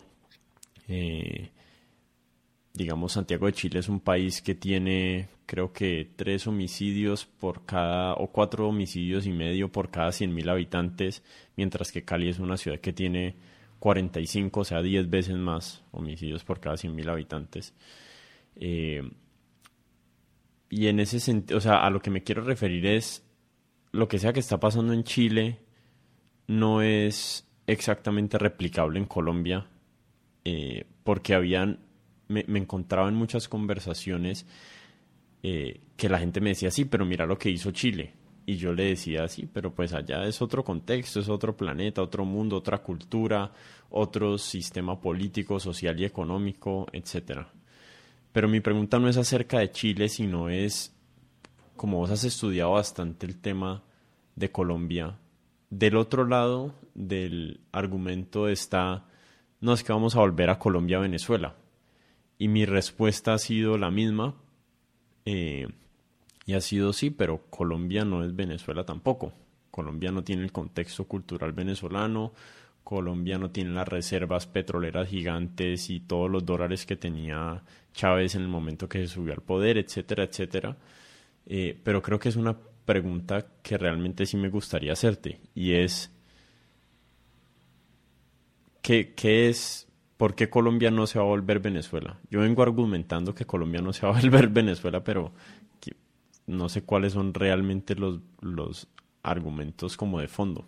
Ese será un gran debate y arranco por responder con una, con una idea más general, Martín, y es en el fondo la pregunta de Chile, Colombia, Venezuela, Perú, es muy interesante y es si la política se produce por ciertas olas y que fenómenos políticos nacionales pueden ser internacionales. Y ese es un debate, a mi juicio, que en realidad estaba, si tengo tiempo, quisiera escribir de eso. Y esa pregunta está abierta. Es la pregunta más general, no que trasciende este momento y este lugar, y es que en el fondo pasó en la primavera árabe, Martín. Ahí hubo una difusión de de un fenómeno político que arrancó en Túnez con una persona que se inmola y ahí genera cierta ola y la pregunta es qué hace que las olas puedan o no moverse, porque hay fenómenos que no, que no trascienden el, el individuo en su pequeño barrio, en su pequeño país. Pero, y a mí te interrumpo un segundo. Ajá. Eh, pero la ola tuvo desenlaces distintos en distintos países, ¿no? O sea, los efectos en Túnez fueron distintos que en Egipto, que en Siria, etcétera. Exacto. Pero hubo una ola, otra de uno de los papers más lindos de la ciencia política, a mi gusto, que lo podemos poner ahí en, la página del podcast de un, de un profesor que se llama Timur Kuran, mm. se llama Now or Never, y el tipo dice, ¿por qué en cierto momento se cayó la Unión Soviética? ¿Por qué? ¿Por qué fue ahí? ¿Y por qué hubo un fenómeno en varios países al tiempo? Y tiene su modelo, a mí me parece muy lindo por lo simple. Eh, y él tiene una parte de historia de difusión, de que el fenómeno político se difunde. Chávez, ¿qué quería? Pues la, la, el modelo mental de Chávez era difundir su modelo. Él quería que el socialismo del siglo XXI trascendiera las fronteras de Venezuela. Entre otras, eso explica en parte por qué hubo proceso de paz con las FARC. Porque la, hipótesis de Chávez era hay mayor probabilidad de ganar una elección que de ganar la guerra, señores de las FARC, vamos a negociar, entre otras muchas complejidades. no, no, no es que quisiera evitar la pregunta, pero, pero solo quiero decir que a mí me, me parece que en esa pregunta y en esas conversaciones está más general la idea de si la política puede trascender o no fronteras. Eh, y, yo, y evidentemente hay momentos donde sí o no. Entonces dicen el populismo de derecha en Europa. Entonces tratan de buscar similitudes entre fenómenos. Eh, y a lo mejor los hay o no. Y por supuesto, pues como en las ciencias sociales demostrar verdad es casi imposible, es un buen debate. Eh, pero yo coincido ya para hablar brevemente de la pregunta en particular contigo, que no tiene ningún sentido que si en Chile tal cosa, en Chile la gente no se le puede olvidar que la constitución en debate era la de Pinochet, es decir, ahí había un lastre todavía pesado. Eh, yo inclusive en gente de derecha he encontrado que casi de derecha más moderada estaban de acuerdo en que eso había que resolverlo, que no tiene sentido en el 2021 eh, mantener esa estructura constitucional, en fin. Y, a la gente en Colombia se le olvida que un tercio de la Asamblea Constituyente en Colombia estaba conformado por personas del M19 o, o, con afinidad al M19. Yo no soy constitucionalista ni quiero ser constitucionalista, pero, pero no, no, no, no, no es comparable ese momento que en el fondo cuando dicen Chile, pues en Chile lo que hubo fue un momento constitucional, eso es lo más importante, no quién es el presidente o cuánto duró el paro. Es decir, allá condujeron una protesta y fue bien importante. Ahora hay muchos pesimistas. La gran mayoría de los constituyentes chilenos son, no son políticos y los más ortodoxos sienten que, que, no tienen la experiencia, lo que no importa, la izquierda le fue muy mal y a la derecha también. Ahora, tampoco despreciemos el argumento que haya gente que, por ejemplo, ¿en qué sentido hubiese difusión del fenómeno chileno? En que un pelado acá eh, del barrio X en Cali vio en Facebook que un amigo hizo compartir de otro en Chile que salió y era universitario y el chileno gritó eh, que hay que caer la constitución y el de acá por eso se motiva y dice si allá pudieron yo también. Ahí hubo difusión política. Eh, y, por lo tanto, no es que Colombia sea Chile, pero puede haber difusión política y, las redes sociales creo que juegan un papel. Ajá. No, yo, yo estoy de acuerdo con el tema de la difusión política y que y que yo creo que lo que sucedió en Chile ha sido inspiracional para lo que está sucediendo en Colombia. Eh, mi pregunta es más alrededor de los desenlaces, o sea, Colombia porque hay mucha gente preocupada por, no es que Colombia se va a volver Venezuela, ya, o sea, Petro y Colombia. Yo creo que puede volverse Venezuela. Ahora,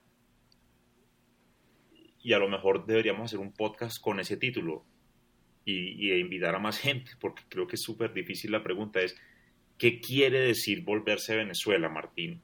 ¿O cómo Venezuela se volvió Venezuela? Entonces, ese es mi oficio de trabajo en la universidad.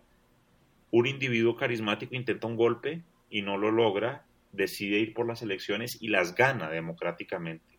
Hugo Chávez ganó la elección en Francalid.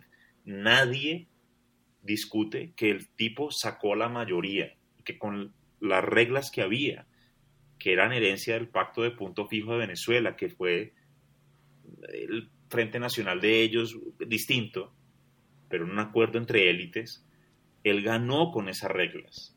De nuevo, en, el 92 intentó tumbarlas, no, no salió, fue a la cárcel, lo perdona Rafael Caldera, que era un político producto de la pues más tradicional élite venezolana, y Chávez gana, eso es muy importante.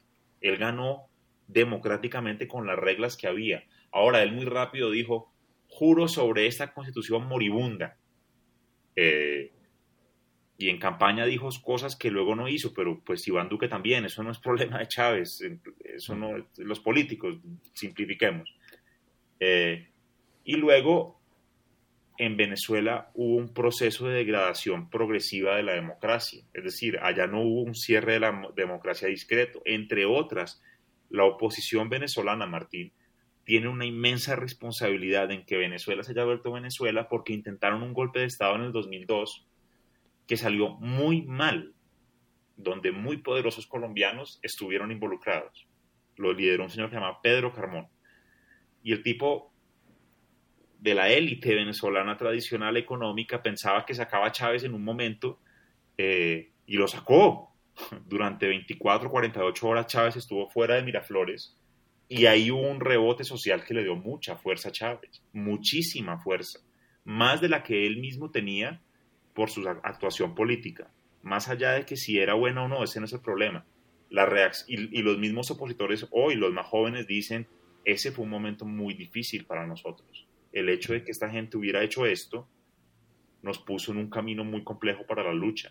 Y luego cometieron más errores. En unas elecciones no presentaron candidatos en, un momento en donde observadores internacionales decían que las elecciones en, Venezuela eran bastante libres. Es decir, este, este, es un régimen competitivo, Martín, autoritario pero competitivo. No es lo mismo Corea del Norte a Venezuela. No es lo mismo. Hay grados en el camino hacia el autoritarismo. Y en, eso, y en esos grados entre Corea del Norte y Finlandia. Eh, Rusia, Rusia está más hacia Corea del Norte que Venezuela eh, en ese momento. o sea, ¿eran unas elecciones estilo Putin, elecciones en Rusia o eran más, más libres en Venezuela? Ok. Eh, por ejemplo, la gente de la campaña de Capriles reconoce que ellos perdieron la primera la primera vez que perdió Capriles con Maduro. Y Capriles es muy cuidadoso en su lenguaje cuando, cuando Maduro se, cuando Chávez se murió, Martín. Él dice, se murió un adversario, no un enemigo. Estoy leyendo un gran libro sobre Venezuela que lo voy a poner en Twitter además, de una mujer que se llama Catalina Lobo Guerrero, que no sé quién es. Eh, gran libro, de lo mejor que he leído. Si, si, te interesa el tema de Venezuela, muy fácil de leer además, muy, muy bien escrito no, más cerca a Finlandia, Venezuela que Rusia en ese momento. Ya esto es distinto. El punto de quiebre en la ciencia política más tradicional es el 2015, en donde Venezuela se vuelve una dictadura. Dado unas variables que se pueden debatir, pero la pregunta es muy buena porque además pusiste los, los extremos de un continuo, Corea del Norte y Finlandia, ahí están. Eso no es que, entonces volverse Venezuela, que me parece una gran pregunta, Colombia se va a volver Venezuela, gran pregunta infortunadamente no puedo responderla fácil y solamente respondería para otro podcast y es revisemos bien qué es volverse a Venezuela y termino con esa idea. Entonces se va degradando la democracia. Capriles dice, yo perdí con Chávez, pero no con Maduro. Y eso fue seis meses de diferencia, Martín. Mm. Él dice, yo no, yo no reconozco esa derrota con Maduro, que fue como por menos de un punto porcentual. Con Chávez fueron diez. Mm. Y el tipo dice, él reconoció la victoria de Chávez esa noche, la de Maduro no. Eso es por algo. Eh, y ahí pues la represión sin duda ha ido aumentando, en fin. Entonces, Colombia puede volverse a Venezuela. Yo creo que sí. Yo creo que yo veo cómo hay un camino. Pero yo no diría que es que porque Petro ganó. Petro es un individuo en un momento. Esas fuerzas son más profundas que Petro es muy cuidadoso como se relaciona con el paro. Él sabe que hay unas fuerzas mucho más profundas que él mismo. Si algo no tiene Petro es que no es bobo. Y entiende que juega un papel muy importante además. Eh, pero por supuesto, yo siento que cuando la gente dice eso, lo que están tratando de decir los más simplistas es, si gana Petro no en Venezuela. No, no estoy seguro, no veo cómo, no veo claramente que él él ha dicho que quiere respetar la constitución del 91 y ahí hay unas previsiones sobre la estructura del poder en Colombia. Eh, ha dicho que él se diferencia de Maduro en su relación con la producción petrolera y el cambio climático. Yo no, uno puede o no creerle a un político que dice algo, al que sea que dice algo, pero yo trato de creerle a la gente. Eh, ahora, Martín, también te quiero decir, yo creo que sí se puede volver Venezuela.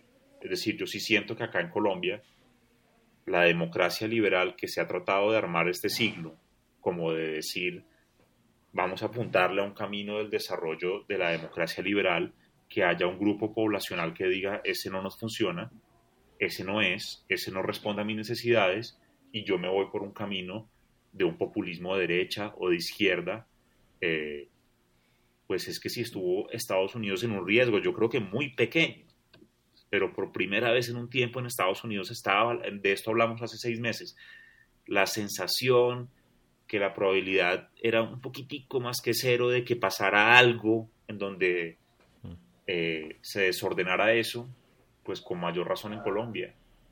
Pero, pero, pero para, para ponerlo muy claro, no creo que se vaya a volver Venezuela. Creo que la pregunta está mal planteada, no por vos en este podcast, sino en la conversación social, porque ¿qué quiere decir eso? Mm. Eh, ¿Y cómo fue que pasó eso? Eso es súper difícil de explicar. Y más allá de eso, creo que decir que si Petro gana, entonces somos Venezuela, ese sí me parece ridículo. Y me parece mm. que es una táctica muy fácil en política. Eh, y entiendo el atractivo de lo fácil en política. Algunas personas que yo respeto la usan, pero me parece que puesta así es una trampa y hay un Petro juega un papel en Colombia y él representa a una gente y no son poquitos. Y trivializar esa representación y a ese individuo yo creo que se devuelve en peor más allá de que yo quiera ganarle y que yo quisiera que otros discursos tuvieran el poder. Eh, pero parte de esos discursos parten por reconocer eso y cada vez representa más gente. Eso sí lo tengo clarísimo con respecto al 2018 no mucha más él ya sacó un montón de personas en la primera vuelta. Eh, pero este individuo en la bicicleta que decía yo voy a votar por Petro porque no puedo estar peor, no había votado por Petro en el 2018. Mm. Y decía, y ahora sí, porque lo que me ofrecen los otros es muy tibio y es muy suave y yo no creo que haya que hacer nada gradualista. Yo creo que acá hay que cambiar esto. Pero que se puede cambiar para Venezuela para peor, me importa un culo, yo ya estoy peor. Yo, yo usualmente yo raras veces tengo conversaciones acerca de política, raras veces porque eh, sí, no, mm, no, conozco bien los actores y no estoy muy metido en el mundo, etcétera. Eh, pero le he estado poniendo cuidado a Petro eh, y su discurso. Hay una cosa que me preocupa mucho. te la voy a comentar y que tal vez le queda a las personas que escuchan esto. Eh, me preocupa mucho, lo que más me preocupa es que una de las bases, en mi opinión, más importantes para la democracia es la presunción de la inocencia de las personas. Eh, en los estados en los que uno puede condenar a las personas de, antemano, eh, la democracia es insostenible.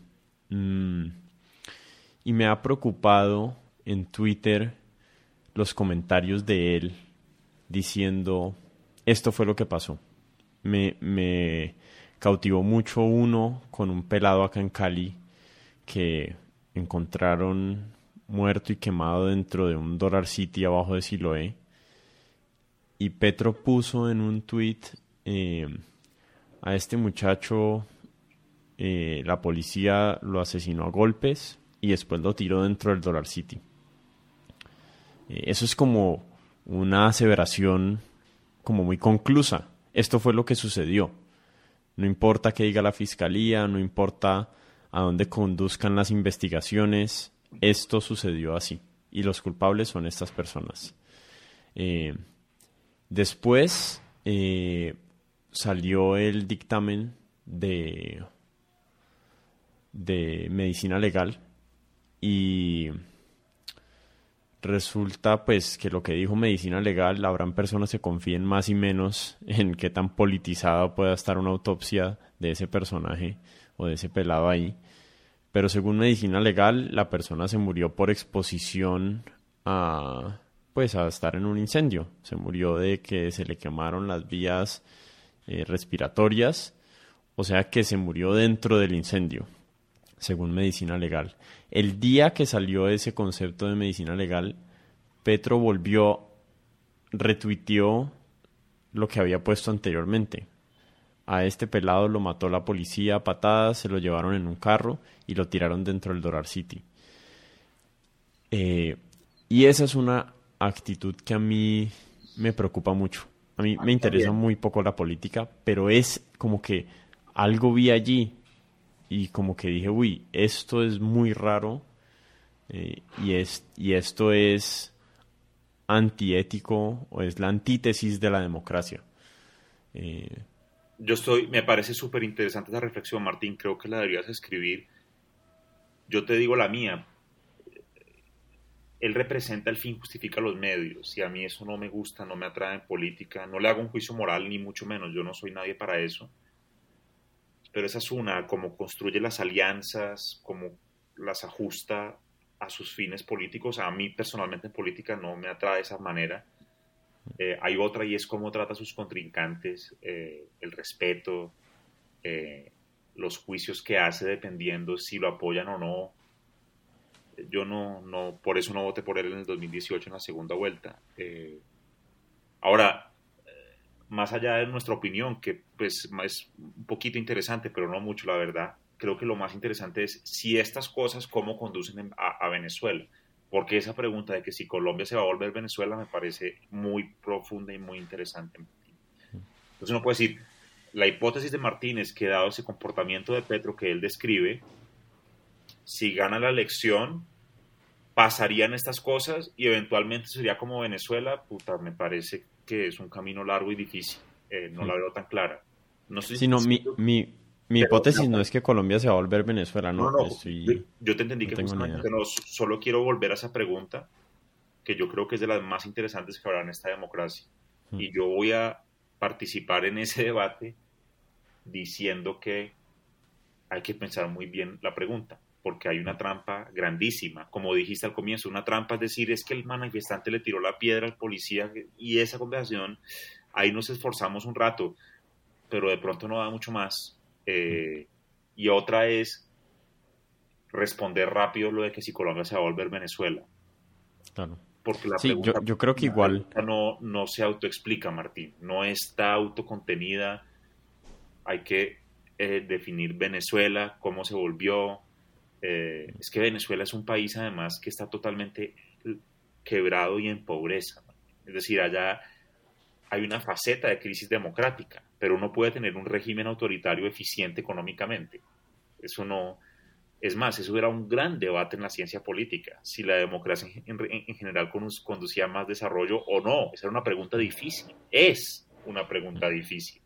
Entonces no es obvio que la destrucción democrática resulte en crisis económica. Hay muchos países que sin democracia han sido más exitosos que democracias en términos económicos medidos por PIB, una palabra que ya usamos hoy. Allá hay crisis democrática, económica y social. Y no es tan fácil terminar en las tres. Eh, entonces, cuando la gente dice esa pregunta, que de nuevo a mí me parece muy profunda y que es una de las grandes preguntas, habría que, hay que empezar por esa. Ya, yo ya empecé por una y es, no se olviden que Chávez ganó en democracia. Y no se olviden que la oposición la embarró en su reacción a Chávez. Y hoy en día los más jóvenes opositores pagan todavía ese golpe de Estado que intentaron darle. Eh, y no se olviden que quien perdió con Chávez, yo no estoy diciendo que un tibio, no, el que perdió, el rival de Chávez, aceptó la derrota con Chávez, la última de Chávez. Que la campaña fue injusta, sí, seguro. Acá también. Acá cuando uno compite con el centro democrático y el ñeñe y Odebrecht es difícil. Y hay gente que no hace trampa en política. Entonces no es que acá sea Suiza y allá era eh, Corea del Norte. Entonces traté de sugerir que el camino para volverse Venezuela es largo y tiene episodios en donde hay yo diría y la otra es no se les olvide que la de lo perdón la palabra de Venezuela es la magnitud de la crisis en todas las áreas, Martín. Mm. Eh, la gente decía, es que en Bolivia se deterioró la democracia, listo, Evo la embarró, yo creo que él lo sabe, nunca hubo una crisis económica como la de Venezuela. Es más, hubo un rendimiento económico bastante bien recibido en términos comparativos. Y Correa, Ecuador tampoco que sí, que perseguía a la prensa. Yo no estoy defendiendo a los personajes, ese es otro debate. Pero lo que quiero sugerir es que el camino de Venezuela es bien particular y dramático.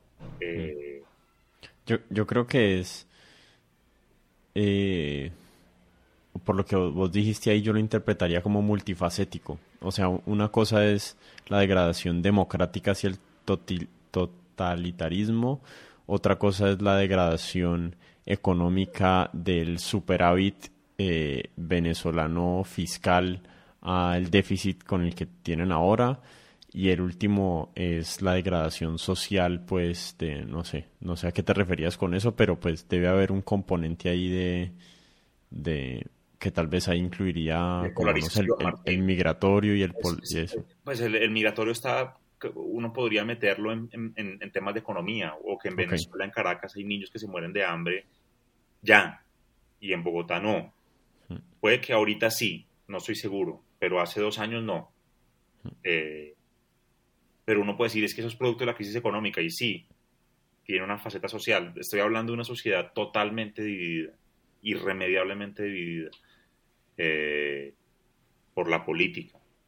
La identidad del chavismo es una identidad más que la política. Es, lo define como ser humano uno. Se pone la foto de Chávez en la sala, grande. Y la del opositor es otra identidad profunda en contra de Chávez. Eh, y yo creo que eso es una crisis, creo yo, pero, pero lo que te quiero decir exactamente, hermano. Entonces, la gran pregunta que a mí me parece muy buena es, ¿Colombia se va a volver Venezuela? Yo creo que ahí hay otro rato largo para cortar en, en conversación y yo creo que la trampa sería responder a eso, así, y decir, no, no, no, no, no, no, no. Yo creo que esa es de las, pues como para provocar la, la reflexión. Sí, Sí, muy interesante. Yo, yo, más adelante podemos tener esa conversación. Sí, sí, sí. Además, la más segmentada. exacto, la quiero pensar más. Porque de verdad creo que se puede usar como excusa para pensar en varias cosas. Ahí ya les dije una. Lo inusual de Venezuela es eh, tantas crisis, hermano. No son obvias. Una no implica la otra. Eso hay que eso hay que entenderlo en, en, su dimensión. Ahora, para terminar, que ya, está, ya hemos hablado mucha carreta hoy, otro punto es que Chávez no cayó del cielo. El hecho de que haya ganado la elección indica que había un problema, porque si no, no lo hubiera ganado. Eh, y no lo ganó por el apoyo de las élites. Algunas élites se acomodaron. Eh, es como el señor Castillo en Perú. La gente dice la que se salvó el Perú porque iba a ganar Keiko Fujimori. Pero el señor Castillo, ¿por qué ganó? Por algo. No. ¿Por qué Pedro tiene un, poder en Colombia? Es por alguna razón. Yo, y con Chávez me parece que casi siempre se les olvida eso. Eh, ¿Cómo era posible que Venezuela, siendo tan rico, fuera tan desigual cuando él ganó? Porque no mm. fue bien conducido, Martín. Sí. Pero entonces ahí, en ese, en ese aspecto, sí tenemos más similitudes con, Venezuela. O sea, ese es un punto medio a favor de decir, bueno, aquí al menos hay una de las precondiciones necesarias eh, para uno terminar en una situación similar a la de Venezuela, que es ah, una desigualdad tan gigante. Esa es una. Acá es más grande que allá. Pero allá lo que era muy visible, ahora todo esto es asunto de debate, era, allá le decían Venezuela Saudita, Martín, en los ochentas, por la plata que había eh, acá puede que unos mafiosos, pero allá era una cosa más del Estado. Y yo hablaba con una mujer que apoyaba a Chávez en Caracas. Él me decía, ¿cómo es una profesora de un colegio? Me decía, ¿cómo es posible que yo enseñara en un colegio donde el piso era de tierra, en la capital de este Venezuela Saudita? ¿Por qué? En un colegio público. Acá había plata para ponerle baldosa al piso, en Caracas. No me estaba hablando de que estuviera en la mitad de un pueblo en la nada. Hmm. Me decía, ¿por qué? ¿Por qué? Y cuando ganó Chávez, lo primero que hizo le puso baldosa y vino y lo inauguró. Y me dijo que yo era muy importante para él. Y a mí me parece que ya, que yo soy chavista. Estoy cortando la historia, una mujer muy inteligente. Y me decía, no, yo no podía estar en un sistema donde tuviera tierra. ¿Y por qué tenía tierra? Si acá había plata para poner baldosas. ¿Y dónde estaba la plata? ¿Y por qué yo me tenía que embarrar para dar clase en un colegio público? Y Chávez y la puso. Y ella me, ah me situaba en ese gesto, que, no es poco, Martín, porque uno dice, no, pero unas baldosas, no, no, no, pero es que una, esa señora tenía que parar, en tierra todos los días. Eh, cuando uno tiene baldosas es muy fácil decir, ah, eso no es nada, mira que nos destruyó la democracia. Eh, la señora dice, pues eso a mí me importaban las baldosas y que los niños no tuvieran que estar en tierra, entre otras, porque había la plata para poner baldosas, porque yo la veía en el señor político, en el carro que tenía y en la plata que ganaba, que había plata. No era un no, esto no era eh, Haití después de un terremoto, no, era Venezuela Saudita. Hmm. Y esa narrativa en Colombia, que si, hay que si yo he hecho política, la tentación de estructurar esta historia es muy es grande porque es bastante fácil y tiene muchos elementos de verdad, Martín. Porque un político es exitoso si dice partes de verdad. Entonces, Petro, no sé, ese tweet que dijiste yo creo que tuvo miles de retweets, estoy seguro. Y mucha gente creyó que eso era verdad. ¿Por qué? Porque hay partes de verdad. El pelado estaba muerto, en Colombia han matado a pelados y entonces sobre esas partes de verdad uno puede pegar piezas. Eh, yo no, yo estoy, no te creo en la historia, pero entiendo el mecanismo bajo el cual una narrativa puede ser exitosa. Tiene que tener partes de verdad. Sí, mira, lo, que contabas de la señora y, y, Chávez me recuerda como para darle el círculo y cerrar esto. Me recuerda la pregunta que me hiciste. ¿Qué le dice uno al pelado que dice, yo ya no puedo estar peor? Y la respuesta fácil es, porque es verdad además, es sí puede estar peor. Puede estar mucho peor usted y puede estar mucho peor eh, todo el mundo alrededor suyo, ¿cierto? Eh, hay, hay, hay, personas en Colombia que realmente no pueden estar peor. Exacto. Eh, eso sí, eso sí, es real. Este sí, pues estaba en la bicicleta y desayunó y tuvo la fuerza para llegar hasta donde llegó.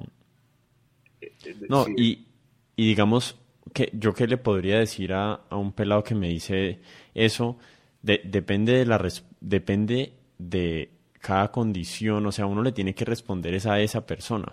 Entonces, digamos que ese pelado no pudo ir a la universidad, eh, vive en una familia de cinco personas donde solo trabaja la mamá y una hermana y el papá está desempleado y él está desempleado y el otro hermano está desempleado. Eh, pues, o sea, todos desempleados ciertamente es peor que dos, que es tres de cinco, ¿cierto? Pero pues el problema es uno cómo le conduce esa idea de que sí existe peor a la sensación real que él tiene de que su vida no tiene para dónde ir. Eh, y en política además el gran reto, Martín, pero no en política de una campaña, en lo que estamos, nosotros estamos haciendo política acá. Mm. El reto es cómo se pasa de la anécdota a más gente, en el caso en que el interés de uno sea argumentos grandes. Eh, yo te dejo otra, que es entonces que no, que un costo del paro ha sido que el PIB del Valle del Cauca. Bueno, ¿y cómo le explican eso a una persona mm. humilde que no puede pagar la universidad, cómo el hecho de que el PIB se afecte eventualmente lo va a fregar aún más y le va a disminuir las probabilidades sin decirle que es un huevón, porque no entiende. Esa, me parece una historia difícil de contar. Dificilísima. Ahora, yo, pues si algo soy testigo en la vida es que hay historias más difíciles de contar que pueden ganar y que pueden tener sentido y que pueden transformar una sociedad. Yo he visto eso. Eh, pero también he visto el esfuerzo detrás de eso y el costo, eh, en fin. Bueno, quedémonos en esa nota optimista. Estuvo bueno, Martín. Pero, pero dejemos ahí para... Yo le voy a echar cabeza a esas preguntas que hiciste, que te han hecho, que a mí también. Y, creo que, es, que hay mucha tela que cortar en varios temas, hermano. Dale, dale. No, muy chévere la conversación. Gracias otra vez por pasar por acá. No, a ti.